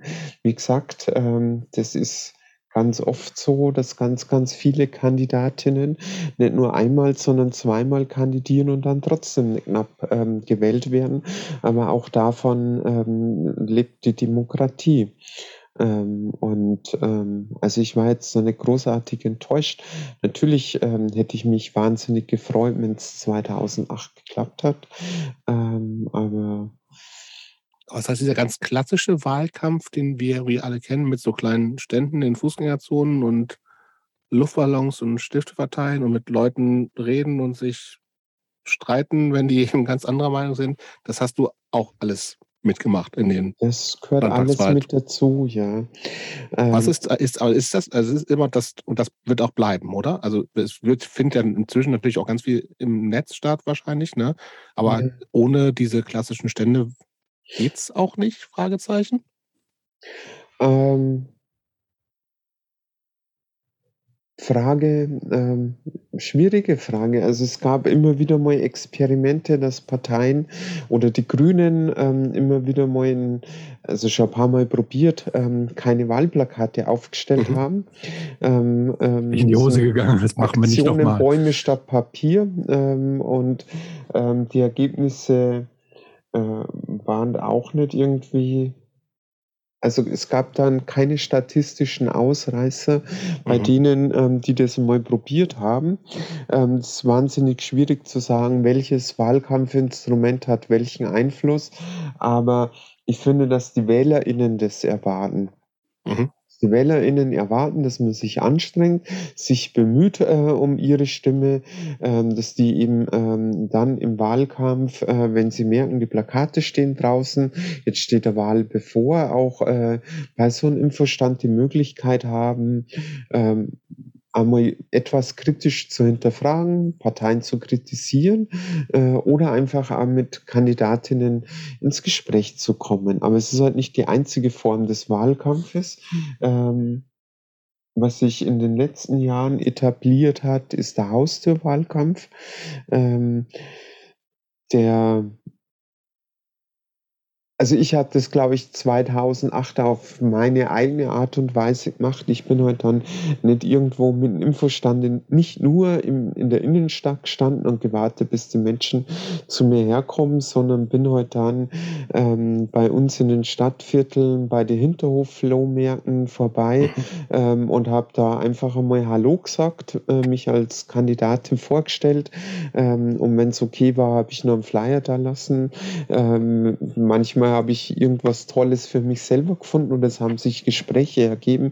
Ich war bei Open Airs, wo ich dann Flyer verteilt habe. Ich bin halt einfach dorthin gegangen, wo Menschen sind. Wo du sind. eh sonst ähm, auch bist wahrscheinlich teilweise. Genau, ähm, mhm. also das fand ich wesentlich angenehmer, als mich hinter einem Infostand zu verstecken. Ähm, und ähm, äh, seit ein paar Jahren ähm, hat sich halt der Haustürwahlkampf etabliert, ähm, also wo man wirklich Klinken putzen geht, äh, von Tür zu Tür.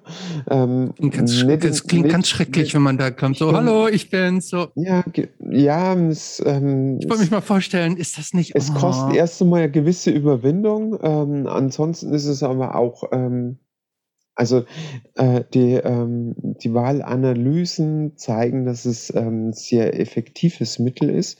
Es geht dabei nicht darum, äh, Menschen noch ähm, irgendwo die Meinung zu drehen. Mhm. Ähm, natürlich ähm, knallen auch äh, jede Menge Türen zu Schon, vor ne? der Nase, sagen um Gottes Willen bloß nicht, hau ja. ab, lass mich in Ruhe. ähm, oder man merkt, dass jemand zu Hause ist, der aber trotzdem nicht aufmachen möchte.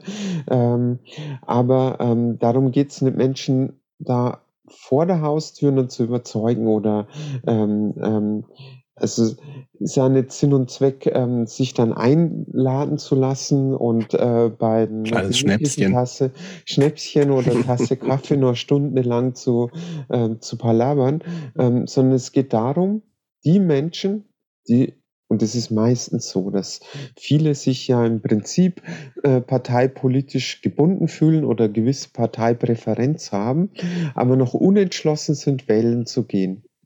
Ah, und darum geht es beim Haustürwahlkampf, dass man dann so einen kleinen Stups und für viele ist es dann schon eine, eine positive Überraschung. Also äh, ähm, letztes Jahr bei der Wahl, ähm, das sind sind Leute ähm, dann aus dem Haus rausgelaufen äh, und uns hinterher, weil sie von mir noch ein Foto haben wollten. Ähm, die waren ähm, äh, so, so angetan, dass wir uns die Mühe machen, bei ihnen vorbeizukommen ähm, und ähm, um, um ihre Stimme sozusagen zu werben.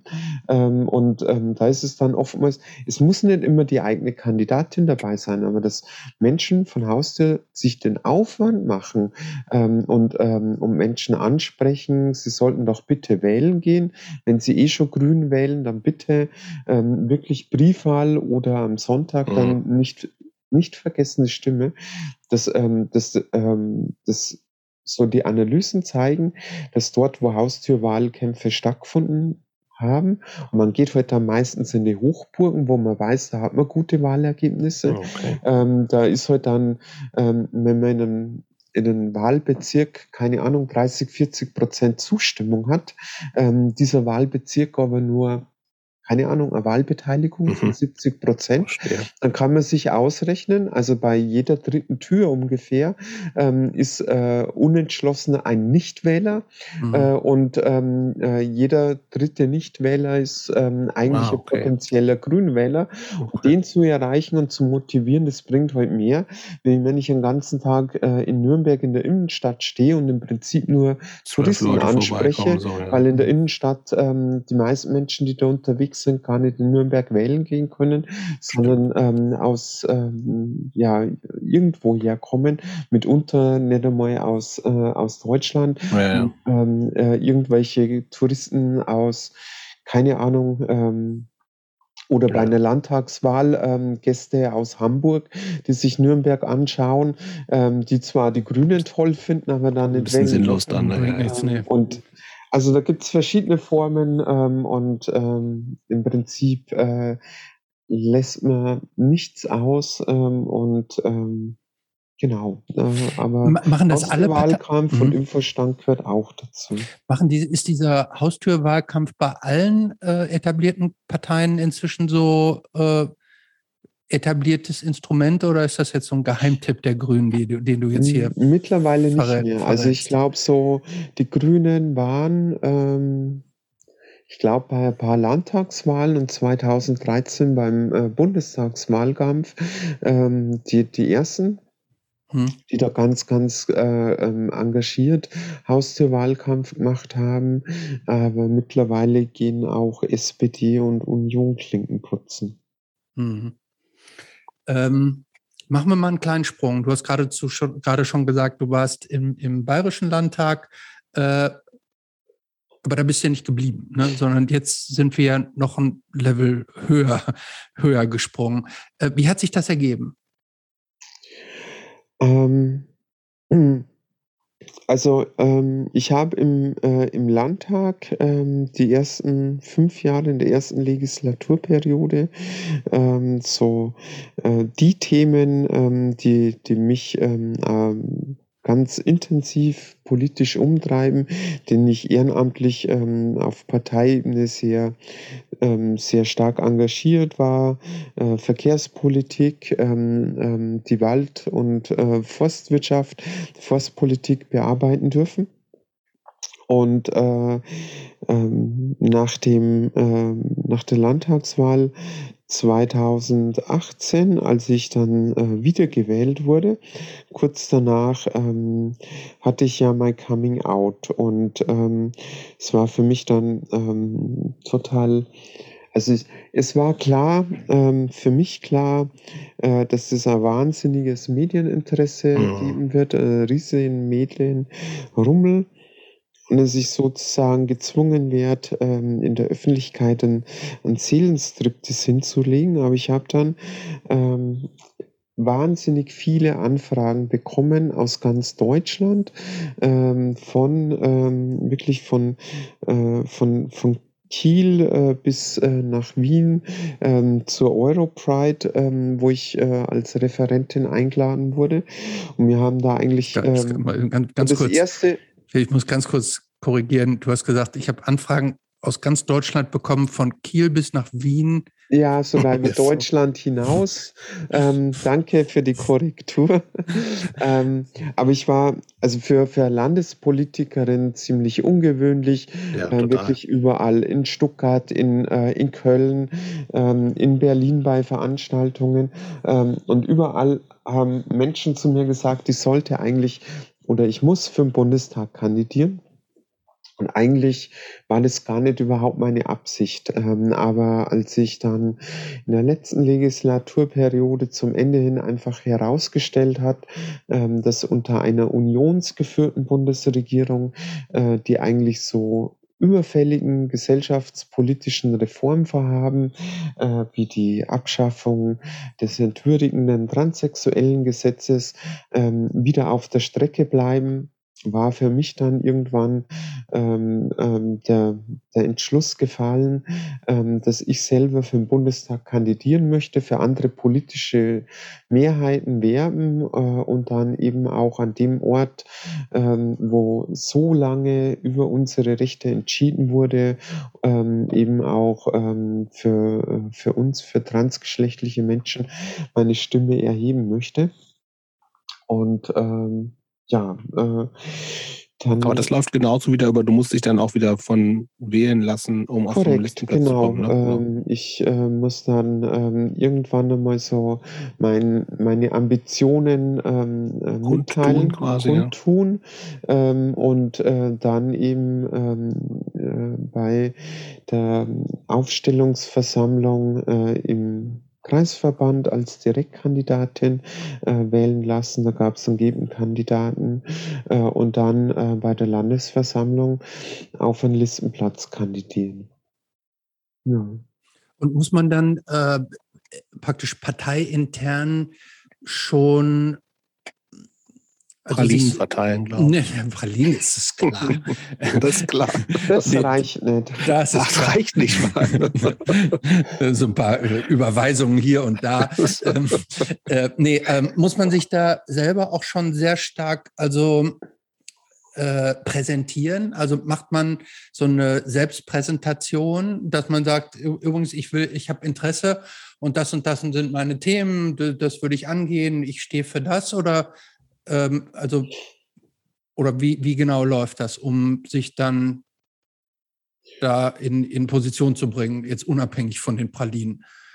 Ach, äh, man merkt es in der Regel eigentlich schon, also wenn man äh, längere Zeit in einer Partei aktiv ist ähm, und, und nicht nur zu Hause bei seinem Ortsverband sich um, äh, um Fahrradstellplätze und Grünanlagen kümmert, sondern auch auf Landesebene aktiv und vernetzt ist, merkt man ziemlich schnell oftmals schon, bevor jemand ähm, seine Kandidatur öffentlich bekannt macht, ähm, wer darauf hinarbeitet, ähm, wenn, wenn die Zeit naht ähm, zu, zu den entsprechenden Aufstellungen, merkt man, also einmal klar, natürlich die Amtierenden, ähm, die werden in der Regel. Wollen alle dabei bleiben, klar. Hm. Nicht unbedingt. Also ich, äh, es gibt immer Leute, ähm, die äh, ganz selbstbestimmt für sich am Ende entscheiden und äh, ganz klar und deutlich sagen, so, ähm, das war's. In mhm. zwei Jahren okay. trete ich mhm. nicht mehr an. Ähm, ich habe äh, meine Zeit gehabt ähm, und ähm, jetzt sollten andere Leute mhm. Ähm, frischen Wind reinbringen, neue Themen besetzen. Aber ähm, die Amtierenden machen das ja irgendwann auch bekannt.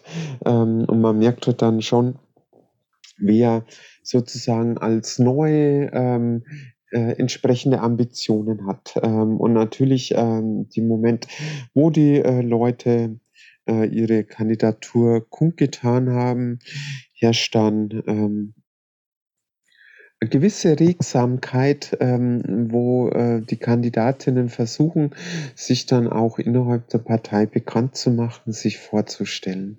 Ganz natürlich, ja. Was hat sich denn seitdem du bist 2021 in den Bundestag eingezogen? Was hat sich seitdem eigentlich so verändert für dich? Für mich? Ja. Ähm, was für mich persönlich, ähm, ach, die Nächte ähm, sind mitunter genauso kurz, ähm, nur dass ich heute jetzt äh, München äh, durch Berlin eingetauscht habe, ähm, Stadt, wo ich mich wesentlich wohler fühle. Also mhm. Also das politische München ist halt einfach viel näher an meiner Heimat. Ähm, im, in München in Sitzungswochen war ich in der Regel nur Dienstag, Mittwoch, Donnerstag ähm, und äh, mitunter auch nur mit einer Übernachtung je nachdem, wie die Sitzungen gefallen sind, ähm, da ist es einfach ähm, ähm, möglich, viel öfter zu Hause im eigenen Bett zu schlafen. Ähm, das geht heute im, im, politischen Berlin überhaupt nicht. Äh, bei einer Sitzungswoche fahre ich in der, ähm, für gewöhnlich schon am Sonntagabend nach Berlin, damit ich am Montag in der Früh gleich ähm, aus dem Vollen äh, im Büro starten kann ähm, und bin dann auch äh, mindestens bis Freitagabend, äh, manchmal sogar bis, bis Samstag äh, in Berlin oder bei einer Sitzungswoche, Doppelsitzungswoche, dann mitunter eben auch das Wochenende dazwischen, wenn dann noch irgendwelche Veranstaltungen sind. Ich kann ganz kurz ja nochmal erklären, ich glaube, das wissen, glaube ich, auch nicht alle Leute, dass ja auch die Mitglieder des Bundestages nicht dauerhaft in Berlin tagen, sondern es gibt halt so Sitzungswochen, ne, die so alle, wie oft sind die? Es sind ungefähr 22 Sitzungswochen im, äh, im Jahr, okay. äh, wo eben im Parlament Sitzungen stattfinden. Ähm, der Rest des Jahres heißt ja nicht, dass man nichts tut ähm, als nee, Abgeordnete, nee, genau. sondern ich finde das ein ganz, ganz wichtiges Element. Ähm, einmal, man ist ja vom Volk gewählt. Also die Menschen erwarten ja, ähm, dass man als Abgeordnete ähm, auch aus Berlin zurückkehrt, ähm, seine politische Arbeit darstellt, ähm, bestimmte Beschlüsse, Entscheidungen auch erklärt mhm. ähm, und dass man ähm, aber nicht nur sozusagen sein eigenes Sendebedürfnis äh, zur Geltung bringt, sondern dass man als Abgeordnete auch greifbar ist, ansprechbar ähm, und dass Menschen einen auch zwischen den Wahlen ähm, ihre Sorge und Nöte, ihre Ideen, ihre Anregungen äh, mit auf den Weg nach Berlin geben können. Ähm, und deswegen ist die, ähm, die Anwesenheit äh, im Stimmenkreis, aber nicht nur im eigenen Stimmkreis, sondern im Prinzip in der ganzen Republik. Ähm, also ich bin ja da nicht nur, ich pendel ja nicht nur zwischen äh, Nürnberg und Berlin hin und her, ähm, sondern war jetzt dieses Wochenende ähm, am Samstag noch beim äh, Kongress in Berlin, am mhm. Sonntag äh, bei einem Dreh in Köln, ähm, bin Stuttgart ähm, beim, äh, beim, ähm, bei der Transpride als Schirmherrin gewesen. Und ähm, dementsprechend ist man ja nicht nur im Stimmkreis, aber ähm, äh, es ist ein wichtiges Element der Politik, dass man eben auch die Zeit ähm, draußen beim Menschen verbringt ähm, sich Sachen äh, anschaut, ähm, in Austausch geht, ähm, auch einmal äh, mit einer NGO spricht, ähm, sich äh, irgendein tolles Projekt anschaut, äh, wo Bürgerinitiative, keine Ahnung, ähm, gern äh, Förderprojekt ähm, haben möchte oder dass man sich ein tolles Unternehmen anschaut äh, und sich dort auch Anregungen für die, also egal ob das NGO bei einem einzelnen Bürger, bei einer Veranstaltung Veranstaltung ist, man sich dann auch Anregungen für die politische Arbeit ähm, in Berlin dann auch ähm, mit, mitnimmt.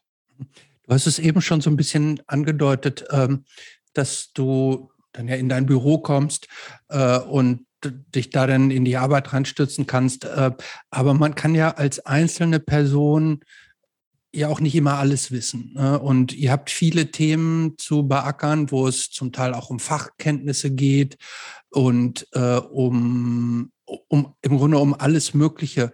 Frage daher, wie groß ist so ein Team, das du dann hast, die dir praktisch Sachen auch zuarbeiten und welche Funktionen werden praktisch im Team wahrgenommen, die dann praktisch dir so auch Dinge aufarbeiten ähm, oder mhm. ähnliches?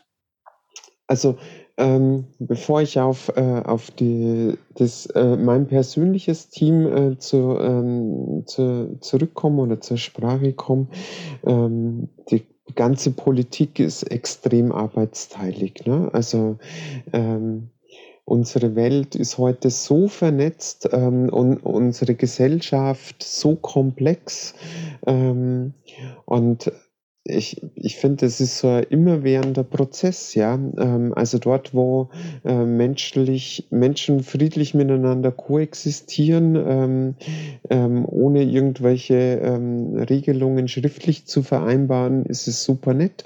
Das kennen vielleicht alle, die äh, ähm, schon mal mehr oder weniger lange in der WG ähm, gelebt haben. Das funktioniert heute mal mehr und einmal weniger gut. Und dann neigen heute ähm, solche Gemeinschaften auch dazu, ähm, ge gewisse Spielregeln ähm, zu verschriftlichen, ähm, gewisse Vereinbarungen festzuhalten, ähm, weil es einfach ähm, das Zusammenleben einfacher macht, beziehungsweise im Streitfall äh, oder Streitfälle dann ähm, eher vermieden werden. Und das ist heute in der, in, äh, in der großen, komplexen ähm, Gesellschaft, in einem Staat, in der Politik dann auch nichts anderes.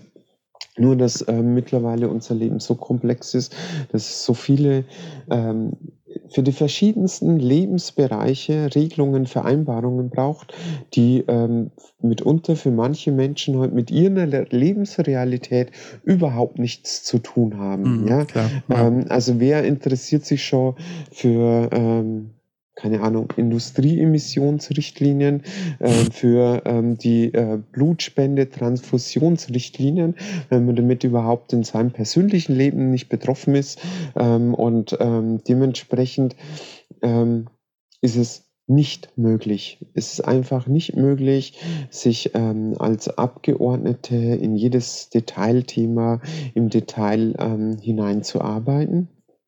Es ist einfach nicht möglich, diese, diese Flut an Informationen aufzunehmen, ähm, weshalb bei Fraktionen die ganze Politik sehr arbeitsteilig ähm, äh, funktioniert, dass sich eben Abgeordnete auf ein, zwei ähm, äh, Fachbereiche konzentrieren und selbst in der Umweltpolitik, also wir sind zu sechs im Umweltausschuss und da hatte jeder seine Teilbereiche.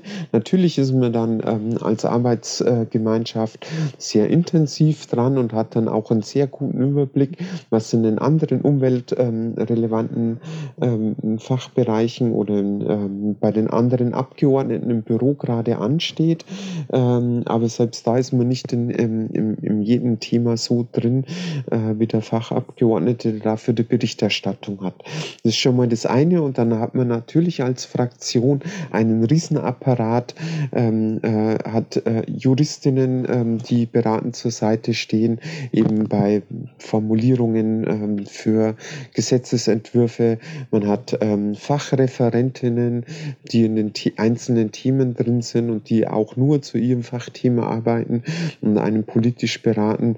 Ähm, es hat die Fraktion eine ähm, ganze Abteilung für die Öffentlichkeitsarbeit ähm, und die einzelnen Abgeordneten haben dann auch noch ein entsprechendes Budget für persönliche MitarbeiterInnen.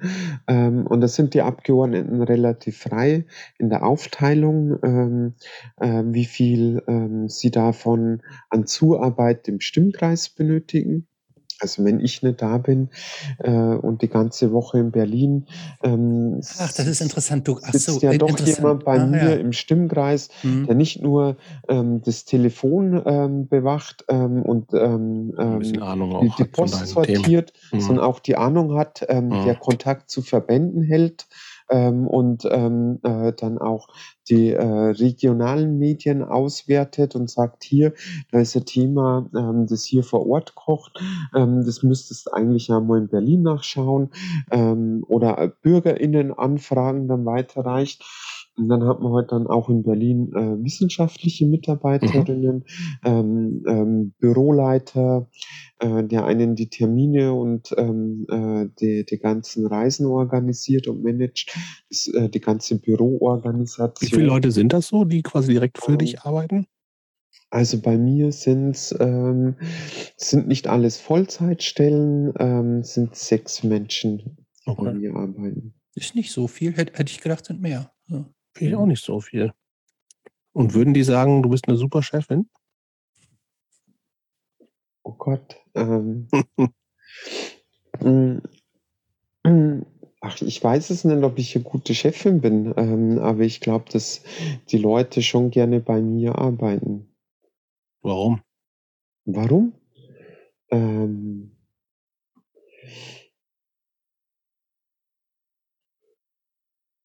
Ich glaube, weil sie ähm, einmal für die Themen brennen, ähm, weil ich äh, glaube, ähm, dass ich ähm, ziemlich kollegialen Führungsstil habe, ähm, die Leute ähm, selbstständig bei mir arbeiten können, ihre eigenen Ideen auch mit einbringen.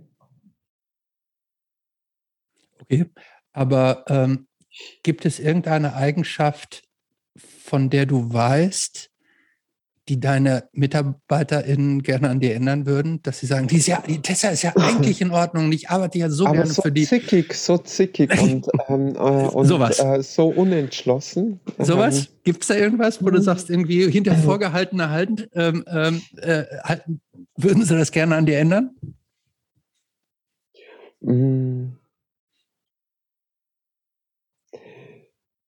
Immer dieses Hin und Her, kann die sich nicht bei irgendeinem Warum ist sie immer so ungeduldig? Ungeduldig? Äh, weiß ich nicht. Ich, ich, ich werfe es dir gerade mal nur so hin. Aber ich glaube, das ist eine meiner positiven Eigenschaften, dass ich ungeduldig bin, dass ich mich, mich mit bestimmten Zuständen einfach nicht zufrieden gebe und dass ich dann einfach diese Motivation, diesen Antrieb habe, ähm, an solchen Sachen, die, die mir nicht passen, dann auch dran zu arbeiten, ähm, versuchen, die zu ändern. Okay, lass uns ähm, da gleich weitermachen, weil ich glaube, das wäre wär eh eine Frage.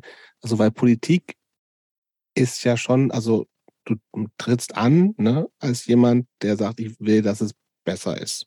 So, ne? Also Berufung hast du ja auch schon gesagt und im Zweifelsfall wird die Welt ja, oder sind ja auch dann politische Entscheidungen auf Bundesebene nicht so, dass die genauso gefällt werden, wie du das gerne willst, sondern es ist ja immer Kompromiss. Erste Frage, ist das so? Und zweitens, wie kann man denn gerade als jemand, der sagt, wenn du sagst, du bist eigentlich so ungeduldig, du willst, dass es dass es, dass sich was verändert. Wir gehen ja auf politischer Ebene wirklich auch gefühlt nur so mit Babyschritten voran. Wie sehr nervt das eigentlich? Mhm. Demokratie ist anstrengend. Ähm, das ähm, merkt jeder, der Paarbeziehung führt ähm, äh, und ähm, eine monogame Paarbeziehung ist noch die einfachste Beziehungsform und ist mitunter schon anstrengend genug. Ähm, ähm, und das Leben ist ähm, auch ganz radikale, ganz radikales Leben, äh, ist trotzdem irgendwo auch voller Kompromisse. Also wenn man es mit Menschen zu tun hat, äh, wenn man mit, mit Menschen zusammenarbeitet, ähm, also man kann in einer Beziehung nicht immer seinen Kopf durchsetzen. Mhm. Ähm, man einig, und es ist auch nicht immer so, dass der eine ins Kino gehen möchte und der andere zu Hause bleiben und dann einigt man sich dran, ähm, da, dass man irgendwas in der Mitte macht, wo alle Bock haben, sondern manchmal ist es halt auch so, dass man ähm, des äh, lieben Frieden Willens ähm, ähm, sich auch äh, aufrafft und mit ins Kino geht, obwohl man es überhaupt nicht möchte. Mhm. Ja? Ähm, also man kann nicht immer seinen Kopf durchsetzen, aber es wird halt auch nicht funktionieren, äh, wenn nur einer immer nachgibt ähm, und immer auch gegen seinen Willen ähm, entscheidet oder so gegen seinen Willen zum Handeln ähm, äh, gezwungen wird. Also braucht es irgendwo Kompromisse. Ähm, ist ja so, dass, wie gesagt, äh, die Politik so komplex ist, ähm, dass man dann auch ähm, auch als Abgeordnete in seiner Fraktion ähm, sich ja nicht überall durchsetzen kann ähm, und manchmal hinnehmen muss, dass Kompromisse so gefällt worden sind. Ähm, und es ist halt dann immer die Frage, ähm, trägt es noch? Ähm, sehe ich das große ganze Ziel? Ähm, und äh, im Alltag ist es manchmal sehr, sehr schwer, das Große und Ganze aus den Augen zu verlieren, ähm, um mitunter ähm, auch äh, sehr schwer ähm, oder, oder manchmal äh, so, dass man ähm, das Große und Ganze dann oftmals auch nicht gebührend feiert. Mhm. Ähm, also so einfache Beispiele, ganz konkrete Beispiele. Der gesetzliche Mindestlohn auf 12 Euro. Ich würde sagen, ähm, mit jeder reicht nicht. Ähm, mit der momentanen Inflation ist es gerade mal so, ja. Mhm. Aber ähm, äh, mit, ähm, mit ähm, denkbaren anderen möglichen, nach diesem letzten Wahlergebnis, wie die Wählerinnen entschieden haben, mit anderen denkbaren Regierungskonstellationen wäre wohl der gesetzliche Mindestlohn, die Erhöhung auf 12 Euro nicht gekommen. Mhm. Davon profitieren seit 1. Oktober, seit Samstag, Millionen Menschen in Deutschland, die mhm. deutlich auf einen Schlag ähm, durch eine politische Entscheidung deutlich mehr netto bekommen. Mhm. Ähm, mit der Inflation reicht es nicht, braucht es andere Maßnahmen. Ähm, können wir gerne weiter diskutieren, aber das ist eine ganz konkrete Entscheidung, die ähm, ohne diese, also ich bin mir sicher, ähm, mit, ähm, äh, mit, mit Jamaika, mit der Union in der Regierungsbeteiligung ähm, wäre das so einfach nicht gekommen. Ähm, oder die Abschaffung vom Paragraph 219a, mhm. Das äh, Werbeverbot für Schwangerschaften, wäre mit Sicherheit mit jeder anderen denkbaren Regierungskonstellation, vor allem mit der Union in der Bundesregierung, so nicht gekommen. Ähm, und es sind Entscheidungen, ähm, ähm, wofür, wofür so viele Menschen so viele Jahre, sich über so viele Jahre eingesetzt haben. Ähm, und es so ein langer Weg war ähm, äh, und ähm, es äh, äh, jetzt mit dieser Konstellation ähm, möglich war. Äh, und für mich war ähm, diese ähm, beide Entscheidungen, gesetzliche Mindestlohn und auch die Abschaffung von 219a, ähm, echt Sachen, wo ich sage, ja, dafür für solche Entscheidungen, dafür ähm, hat sich's gelohnt. Ähm, mhm. Dafür äh, bin ich Tag und Nacht unterwegs. Ähm, dafür ähm, habe ich äh, die letzten keine Ahnung, 15 Jahren im Prinzip meine komplette Freizeit geopfert, meine ganzen Hobbys. Ähm, äh, dafür mache ich Politik. Das ist meine Motivation, ähm, um äh, für politische Mehrheiten zu werben äh, und ähm, solche Sachen auch zu ändern. Ähm, dafür lohnt es sich. Ähm, und ähm, ja, und dann braucht es manchmal halt auch die Gelassenheit, ähm, bestimmte Kompromisse auch hinzunehmen, ähm, wenn man merkt, ähm, es ist halt mit der momentan äh, denkbaren Regierungskonstellation was anderes nicht zu vereinen. Hm. Gibt es, gibt es so Themen, die zur, äh, zur Abstimmung, zur, zur, zur Wahl, zum Voranbringen anstehen? Wo du im Vorfeld schon merkst, uh, das wird knapp, das wird kribbelig, wo du dann auch, wo du, wo du auch richtig dann, äh, du, du wirkst jetzt sehr ruhig und sehr analytisch und sagst, so ist Demokratie, irgendwie, man muss Kontrollisten einstellen. Gibt es auch, so, gibt's auch so Themen, wo du dann so richtig aus der Haut fährst, wo du dann merkst, es wird kipplich und wo du sagst, oh, ich rufe jetzt den an, den an, den an, ich spreche nochmal mit dem, ich biete, ich biete dem noch was an, dass du sagst, okay, wenn du jetzt für mich stimmst, dann mache ich auch das nächste Mal bei dem Thema, wo du weißt, will ich jetzt eigentlich nicht, aber okay, ich gebe es dir. Ist da auch so ein bisschen so ein Backdoor-Dealing und Wheeling wie bei House of Cards oder, oder nicht? Mhm. Also so grobes Dealen ist nicht, sondern ist dann eher wirklich der Versuch, so, ähm, dass man in Einzelgesprächen abcheckt, ähm, ähm, wie weit gehen andere Kolleginnen, ähm, kriegt man mitunter ähm, entsprechende Mehrheit innerhalb der Fraktion, beziehungsweise wer macht denn den Mund auf ähm, und wie viele sind es letztendlich und kann man nicht auch noch andere Menschen ähm, irgendwo ähm, dazu gewinnen, dass sie dann sich auch einmal kritisch zu, zu Wort melden. Ähm, und ich würde sagen, so, ähm, es, es ist ähm, äh, hinter geschlossener Tür in den Fraktionssitzungen, nicht öffentlichen Sitzungen, ähm, sind es ähm, schon ähm, ähm, ganz, ähm, es ist ein hartes Ringen um die Kompromisse mhm. ähm, und ähm, ein hartes Ringen um die Argumente ähm, und ähm, mitunter so, ähm, dass äh, jede einzelne, jeder einzelne von uns äh, bei manchen Themen, ähm, bei manchen Entscheidungen dann für sich merkt, äh, nee, ähm, mhm. diese Entscheidung kann ich dann ähm, mitunter nicht mitgehen. Und interessanterweise finde ich, also wirklich interessant finde ich, es sind ja nicht immer die gleichen. Es ist ja nicht so, dass ähm, wie es vielleicht manche so als Klischees haben, naja, jede Partei hat da mhm. irgendwo so ein freies Profil. Radikal, ähm, so, der, so, der sozusagen ähm, äh, von Haus aus dagegen ist, ähm, ähm, sondern es ist halt wirklich so hartes Ringen und man merkt so, ähm, ähm, bei, bei der einen Abstimmung ist es der eine, der da aus seinem Gewissen. Und dem man es auch vielleicht gar nicht erwartet hätte, so. Und es gar nicht ne? erwartet.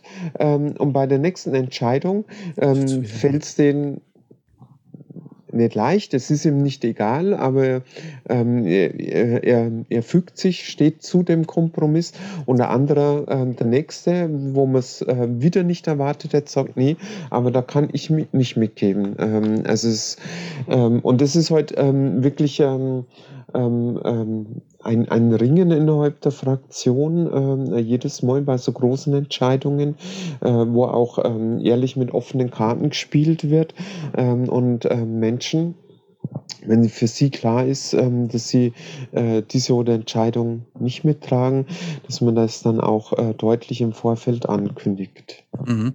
Aber das läuft rein argumentativ ab. Und das ist jetzt nicht so, wie ich es eben ange... so Boxkämpfe auch oder was? Nein, nein, nein, ähm, sondern ich meinte, ähm, was ich meinte ist, ähm, dieses, was ich meinte, dieses Dealen, dass, dass, du sagst, okay, wenn du mir jetzt da die Stimme gibst, dann gebe ich dir an einer anderen Stelle eine Stimme. So, so, so läuft es nicht? Nee, das ist ähm, in der Fraktion mit reinen Argumenten. Rein argumentativ, na gut.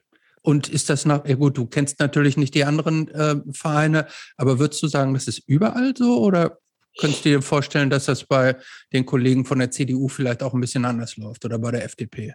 Ich weiß es nicht, da müsste ähm, müsste mal suchen, ob es ähm, bei der FDP Ex oder der Union der auch eine Ex-Punk-Gruppe gibt. ich glaube, da muss man ähm, sich mal lange suchen. Spannend genug wäre, zum Podcast einzuladen, kann ich nicht sagen. Du hast eben schon gesagt, ähm, dafür lohnt es sich so die letzten 15 Jahre quasi auch keine Freizeit gehabt zu haben. Das ist schon so. Gibt es noch Freizeit als Berufspolitikerin? Ähm, hm. Also reines Beispiel, ähm,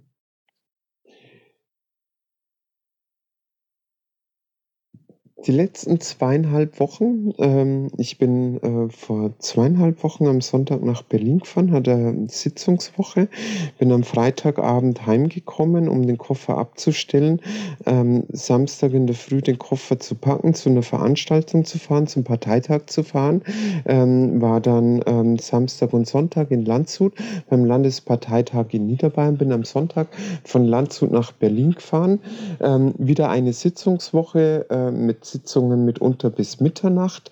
Ähm, am nächsten Morgen ähm, äh, teilweise dann äh, Live-Interviews, ARD Hauptstadtstudio um 7 Uhr morgens oder ähm, nächstes Interview dann ähm, ähm, erst um 8 Uhr, 7 Uhr 45, äh, wo man schon mal froh ist, parlamentarisches Frühstück um halb, ähm, halb 8 Uhr morgens und Sitzungen bis spät abends oder Abendveranstaltungen.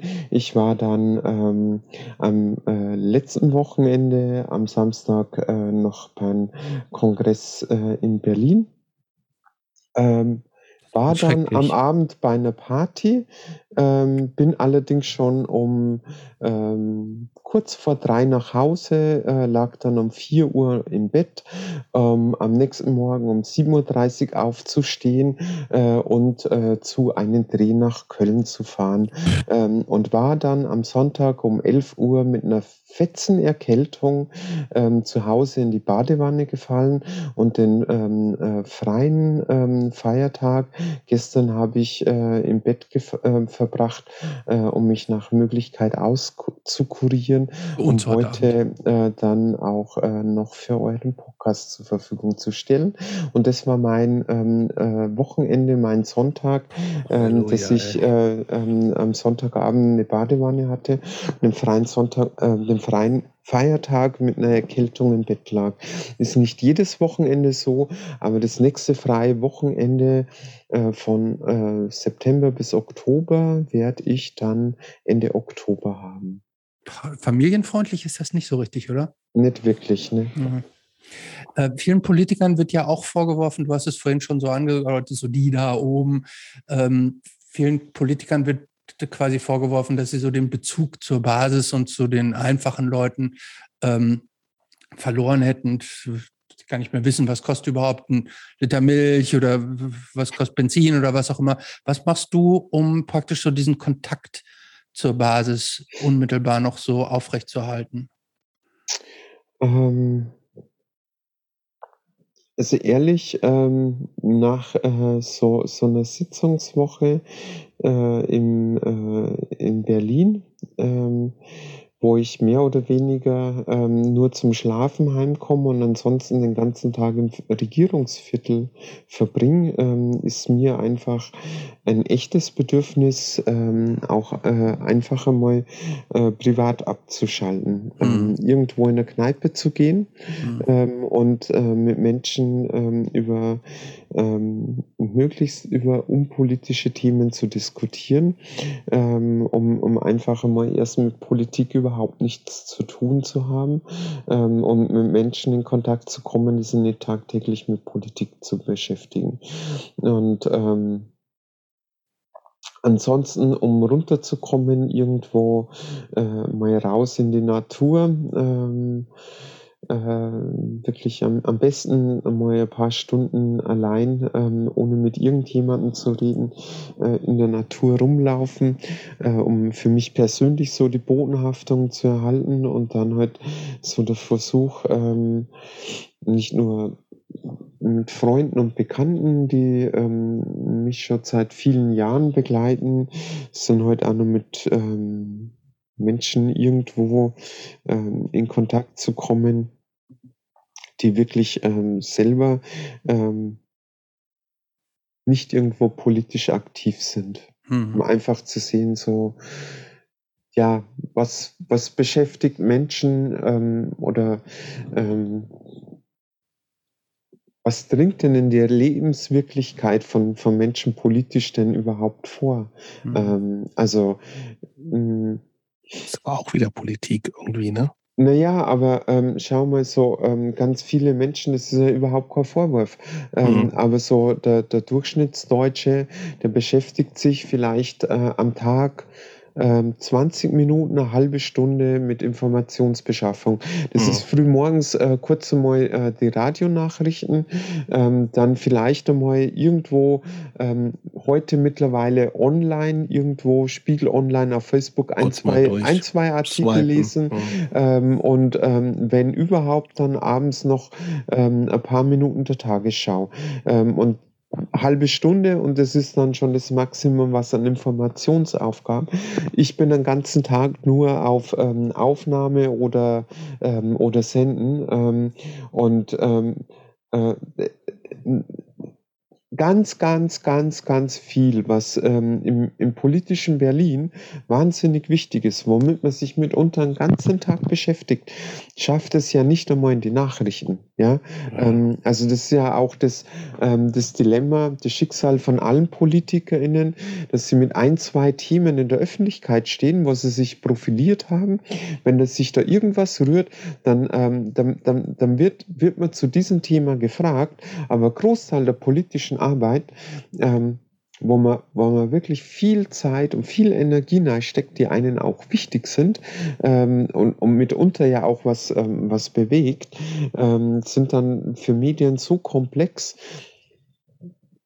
dringen heute nicht so in die Lebenswirklichkeit von, von, von der breiten Masse der Bevölkerung vor, dass die heute ähm, schon die Medien sagen, oh, das zu berichten viel zu, viel zu aufwendig, da müsste ich mich einarbeiten und da müsste ich recherchieren ähm, und dann ist es nicht so plakativ schwarz-weiß darstellen, ähm, viel zu anstrengend darüber zu berichten und dann hat man keine Öffentlichkeit. Ähm, was ja immer schade ist, ist ähm, mitunter ähm, ein Großteil der Arbeit, die man mit solchen Themen verbringt. Ähm, und ähm, da finde ich sicher dann einmal interessant, so äh, welche Themen heute so die Menschen wirklich beschäftigen, also welche politischen Themen oder welche anderen Sorgen und Nöte, die jetzt nicht so klassisch politisch sind. Mhm. Äh, du hast gerade gesagt, du zum, was dir zum Abschalten total gut tut, ist, wenn du dann mal so ein bisschen auch in die Natur äh, entschwinden kannst. Ähm, wir hatten in der Einleitung schon gesagt, du hältst irgendwie angeblich irgendwelche Rekorde im Wandern. Ähm, wenn du so in der Natur bist, vielleicht sogar auch ganz alleine mit dir, schaltest du dann auch wirklich kannst du dann auch wirklich komplett abschalten oder nutzt du dann dieses Wandern, um noch so zurückgebliebene Themen gedanklich nochmal so durchzukauen, für, dich nochmal irgendwas gedanklich zu sortieren, was eigentlich dann doch was mit der Arbeit zu tun hat? Oder bist du dann wirklich auch genau in dem Augenblick, in dem Moment, an dem Ort und kannst das dann auch abschalten und den Moment genießen? Ähm, das glaube ich, kann man nicht so einfach ähm, schwarz-weiß beantworten. Also ich, ähm, ich, ich schalte da im wahrsten Sinne des Wortes ab. Ähm, also abschalten kann ich halt wirklich nur ähm, in dem Moment, wo ich meine Endgeräte ausschalte oder die mhm. zu Hause bleiben. Das mache ich dann ganz bewusst, ähm, dass ich da ähm, nicht nur, wenn ich einmal draußen in der Natur unterwegs bin, sondern wenn ich einmal so einen halben Tag oder ähm, irgendwo abends weggehe, dass ich dann auch mein Diensthandy zu Hause lasse, dass ich äh, keine Social Media ähm, und keine E-Mails, keine Messenger-Nachrichten lesen kann, ähm, die mich dann mitunter aus solchen Momenten, wo man gerade dabei ist, abzuschalten, dann wieder rausreißen.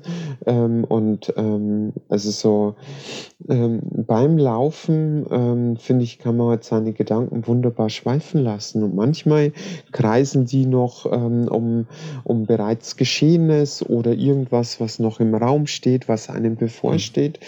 Aber ähm, sicher dann auch einmal irgendwo hinzusetzen und einfach so die Eindrücke, ähm, den, den Wind, ähm, der einen, der mir um die Nase weht, ähm, der, der warme Sonnenstrahl, wenn er ähm, äh, durch, durch die Klamotten äh, dringt und wo man wirklich die, die Sonnenenergie auf der Haut spürt, jetzt nur so im Herbst oder dann im Frühjahr. Ähm, also es sind nur dann so, so Eindrücke, äh, Sinnesmomente, äh, wo ich schon aufgehen kann und einfach nur das Hier und Jetzt genießen. Mhm. Es ist dann immer schwierig zu sagen, wie lange hält denn das sowas an? Ja, sind es wirklich nur Augenblicke, ähm, aber es sind dann Augenblicke, ähm, äh, die für mich gefühlt ähm, die Tür zur Ewigkeit aufmachen. Also das sind für mich Momente, wo ich dann wirklich lebe, äh, mhm. spüre, dass ich lebe. Das ähm, ja, und ähm, dass eigentlich alles andere, weiß ich nicht, vielleicht mitunter gar nicht so von Bedeutung ist. Mhm. Aber ist das, ist das der Akt des sich Bewegens oder ist es dann auch sozusagen dieses in, in der Natur sein und würde in der Stadt nicht funktionieren? Ähm, Kann ja auch durchs Regierungsviertel wandern, theoretisch. Ja, ich glaube so, ähm, es, ist, es ist schon eher in, in der Natur sein, ähm, äh, den ganz anderen Rhythmus, ähm, ja. den, den Straßenlärm äh, wegzuhaben. Ähm, also ich finde so, ähm, für mich ähm, am wertvollsten wirklich auch die Momente, ähm, wo ich alleine draußen bin. Also mhm. ich meine, ähm, in, in unserem dicht besiedelten Land ähm, ist es ja eh kaum möglich, sich einen ganzen Tag draußen zu bewegen, ohne einer Menschenseele zu begegnen. Also solche ähm, großen zusammenhängenden Naturräume haben wir ja in Deutschland kaum mehr. Ähm, aber wo ich ja mal zeitlang für mich hinlaufen kann oder mich eine halbe Stunde irgendwo hinsetzen ja. ähm, und ähm, ähm, versuchen, so die Gedanken schweifen zu lassen. Ich glaube, das ist dann ähm, eher so, ähm, die, diese Ruhe zu finden im Sitzen, ja. Also wahrscheinlich dann eher nachdem er zeitlang gelaufen ist und ähm, so die Gedanken schon sortiert hat, ähm, sich dann ähm, irgendwo hinzusetzen und einfach zu beobachten, zu schauen ähm, ähm, und ähm, so versuchen, mal ähm, so rudimentär ist dann auch ähm, die, ähm, die Welt mit anderen Sinnen wahrzunehmen. Also für gewöhnlich konzentrieren wir uns ja nur auf den Sehsinn, als nächstes noch äh, den Hörsinn, mhm. aber mal irgendwas, ähm, ja, die ähm, keine Ahnung, barfuß zu laufen, äh, über Moosteppich, äh, mhm. den, den Boden wirklich unter den Füßen zu spüren, ähm, irgendwo ähm, die, die Hände äh, in die Erde, ins Gras recken, wenn man gerade am, ähm, am, äh, auf einer Wiese liegt oder sowas. Ähm. Gibt es da eine Strecke oder Region, die dir irgendwie besonders am Herzen liegt oder? Ist das auch dann so dieses, dieses, der, der Bayerische Wald, weil du da aufgewachsen also bist? Also definitiv, ähm, definitiv ähm, äh, der Bayerische Wald, ja. Ähm, diese, ähm, wie ich finde, ähm, schon sehr beeindruckende ähm, Landschaft des Bayerischen Waldes teilweise auch sehr, sehr rau, ähm, mhm. wie das Klima und zum Teil die Menschen auch dort. Mm, das ist schon ein Ort ähm, und nicht nur der Badische Wald allgemein, sondern da habe ich schon ein paar Plätzchen, wo ich immer wieder gerne auch zurückkomme, ähm, die äh, für mich so in gewisser Weise auch Kraftplätze sind, aber ähm, ich, ich entdecke auch äh, gerne immer wieder Neues. Ähm, Mhm. Ähm, wo du sagtest, ich entdecke gleich wieder Neues, gibt es, gibt es für dich ähm, auch so Sehnsuchtsorte, wo du sagst, irgendwie, ich sag jetzt mal in Skandinavien irgendwelche besonderen Wälder oder in Kanada, wo es ja, äh, du sagst es gerade, in Deutschland ist es ja quasi unmöglich, irgendwie keinem Menschen zu begegnen. So in anderen Teilen der Welt gibt es das ja zum Teil. Ähm, äh, findest du solche Regionen spannend oder bist du dann doch schon auch eher, eher zu, zu Hause hier bei uns? Ähm,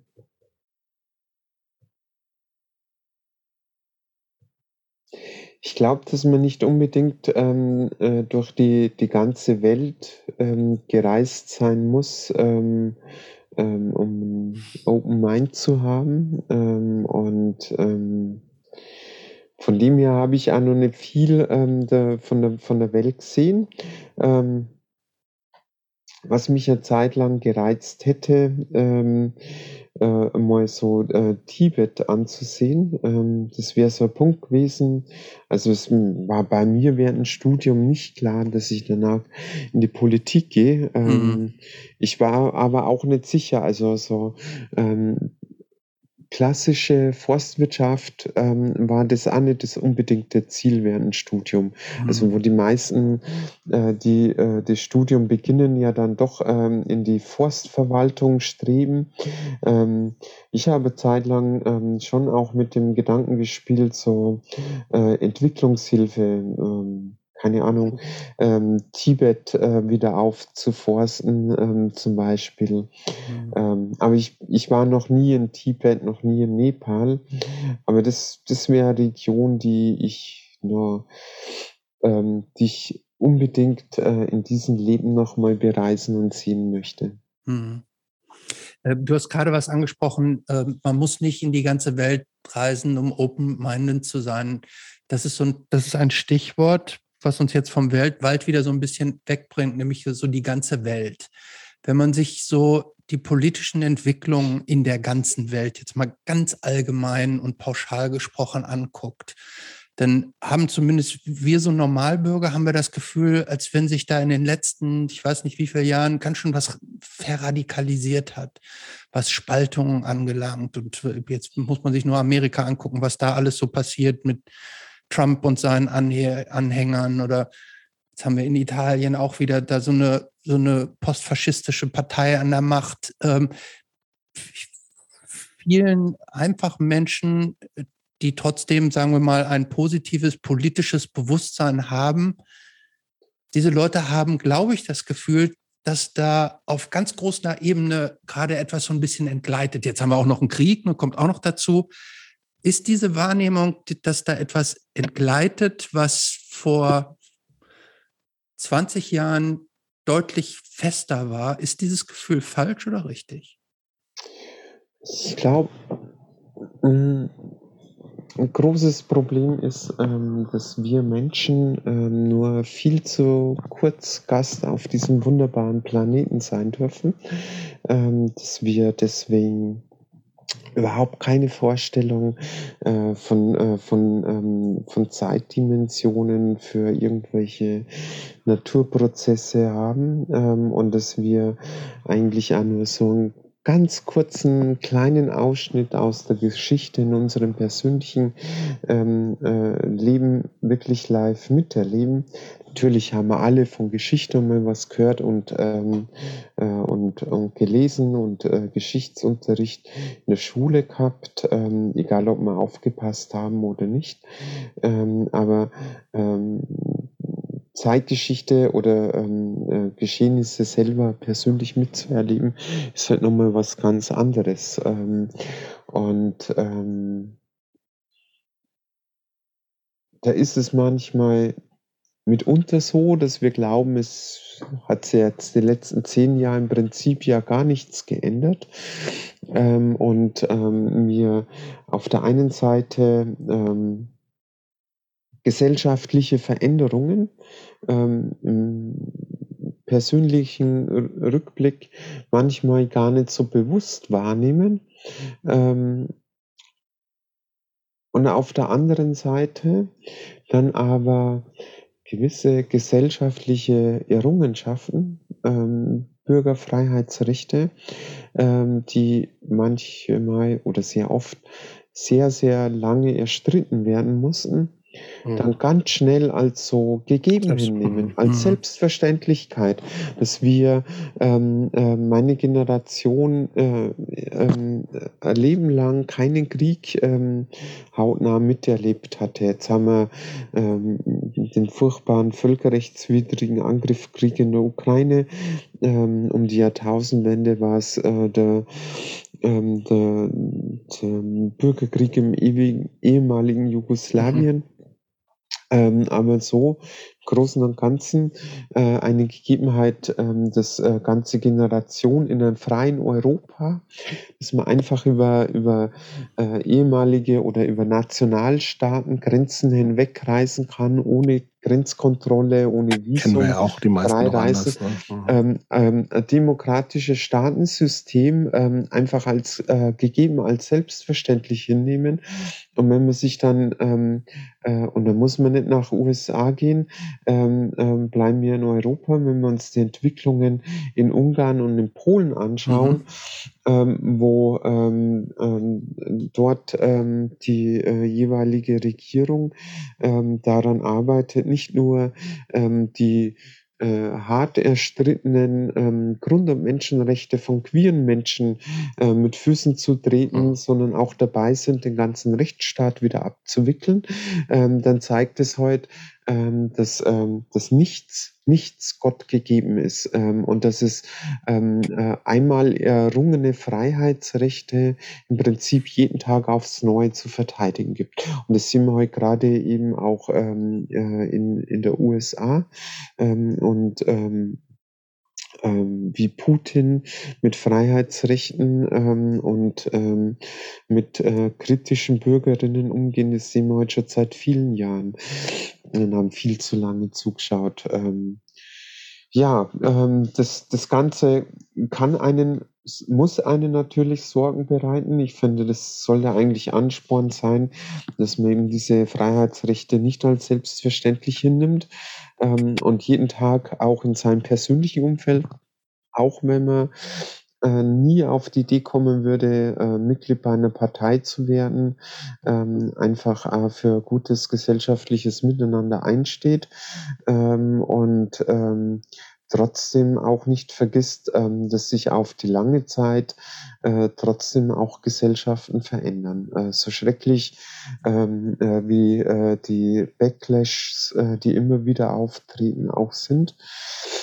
Aber äh, wenn ich mir jetzt gerade, ähm, um bei den einen Bereich zu bleiben, ähm, äh, die, ähm, die Rechte von, von queeren Menschen anschaue, ist auch in Deutschland Homosexualität lange Zeit unter Strafe war.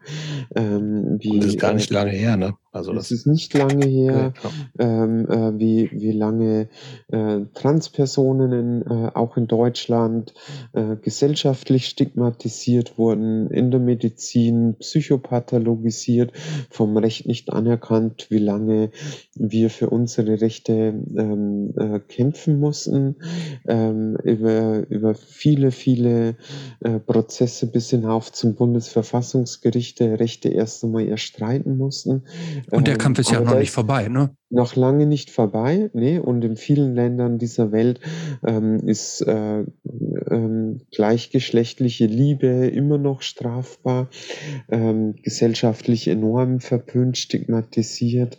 Ähm, aber wenn wir uns die, die Entwicklung anschauen, also da ist seit Stonewall in den 50er Jahren in New York, ähm, also Entschuldigung, in den späten 60ern, ähm, 69, ähm, äh, ist, ist da in der ganzen Welt wahnsinnig viel erreicht worden. Äh, und die äh, Rechte sind niemals vom Himmel gefallen, sondern die wurden von von mutigen Vorkämpferinnen mhm. erstritten.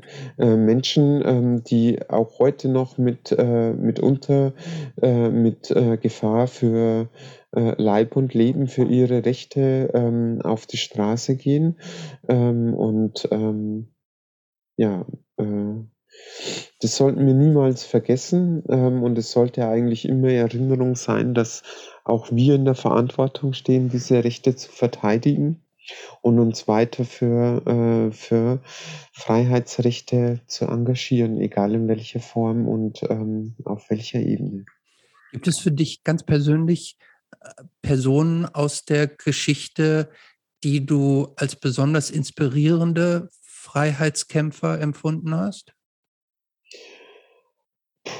Ähm, da tue ich mich schwer, da einzelne Personen herauszuheben, besonders hervorzuheben. Ähm, ich ich neige nicht dazu, Menschen zu idolisieren. Ähm, ich, ähm, schaue mir Menschen an, ähm, und, ähm, in der Regel, ähm, erkennt man bei Menschen immer Gutes und Schlechtes. Mhm. Ähm, also wir sind alle keine Heiligen. Ähm, äh, und ähm, da gibt es ein paar Menschen, ähm, die, die mich beeindruckt haben, inspiriert haben.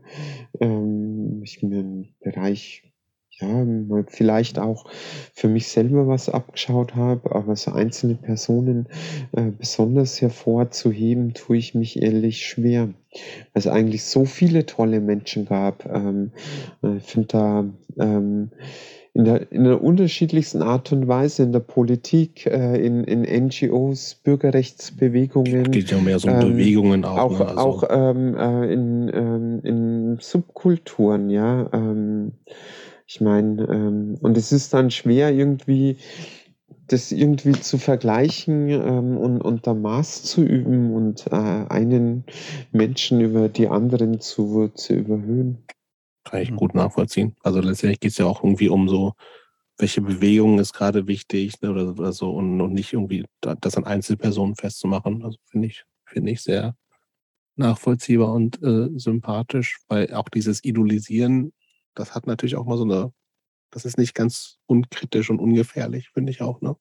Also gerade mit dem Hintergrund, was du ja auch gesagt hast, Leute sind eben ja auch. Ja, ich finde, man neigt halt dann dazu, so, ne? ähm, ganz schnell so ähm, das, ähm, das Negative ähm, auszublenden. Oder, Entweder ähm, das es, oder es die anderen sind halt nicht sichtbar, ne? die mindestens genauso wichtig andere sind. Andere werden nicht sichtbar, aber ich ja, glaube, heute war wirklich so die Sache, ähm, also jeder Mensch hat seine Ecken und Kanten. Ähm, und ähm, was, was bei einem Menschen vielleicht besonders beeindruckend ist, ähm, vermisst man heute dann an anderer Stelle mhm. oder sowas.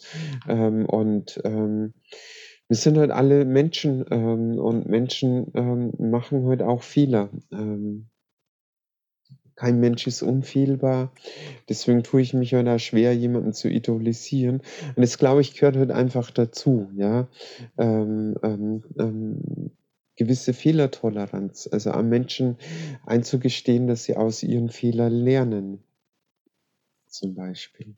Bevor wir so langsam zum Ende kommen, ähm, glaubst du, dass du ein anderer Mensch heute wärst, wenn du mit 15 nicht im Jugendcafé Zwiesel dir lokale Punkbands angeguckt hättest? Oder wenn Punk nicht in deinem Leben wäre, so also ein bisschen. Ähm ich denke ja. Ähm aber es ist mühsam, äh, mühsam darüber nachzudenken äh, oder der Vergangenheit hinterher zu, zu trauern. Ähm, so war die Frage auch nicht gemeint. Mhm. Ja, ähm, also ich, ich, ich denke ja, ähm, man weiß es heute letztendlich nicht, weil man seine, sein Leben nicht, ähm, nicht rückwärts abspielen kann. Man kann nicht in die Vergangenheit hinein agieren. Ähm, ich bin wie soll ich sagen, ähm, also ich bin, bin froh, dass ähm, oder ähm, mit, mit meinem Leben so weit in Reinen, weil ich weiß, ähm, dass ähm, ja, ähm, alles ähm, Positive, aber auch Negative, was ich in meinem Leben erlebt habe, ähm, mich geprägt und ähm, mich zu dem Menschen gemacht, ähm, der ich heute bin und auch ähm, hierher, also da, wo ich heute bin, äh, mich ähm, hingebracht hat. Und ähm, von daher, äh, wenn es das Jugendcafé nicht gegeben hat, hätte, ähm, wäre ich heute bestimmt nicht hier ähm, oder nicht der Mensch, der ich heute bin. Ich würde schon gerne die letzte Frage stellen. Mhm. Was würde die 15-jährige Tessa von der Tessa 2022 denken? Wenn dein 15-jähriges Ich dich heute sehen würde? Ähm,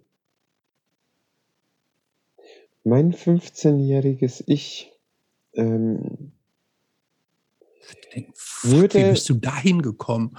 Nee, würde sagen, ähm, würde sagen eher, fuck, ähm, warum warst du so lange so eine Schisserin, ähm, obwohl du dich ja eigentlich so für ähm, super linksalternativ äh, gehalten hast und warum hast du so lange gebraucht, ähm, um ähm, wirklich ähm, zu dir, äh, so wie du bist, zu stehen. Ähm,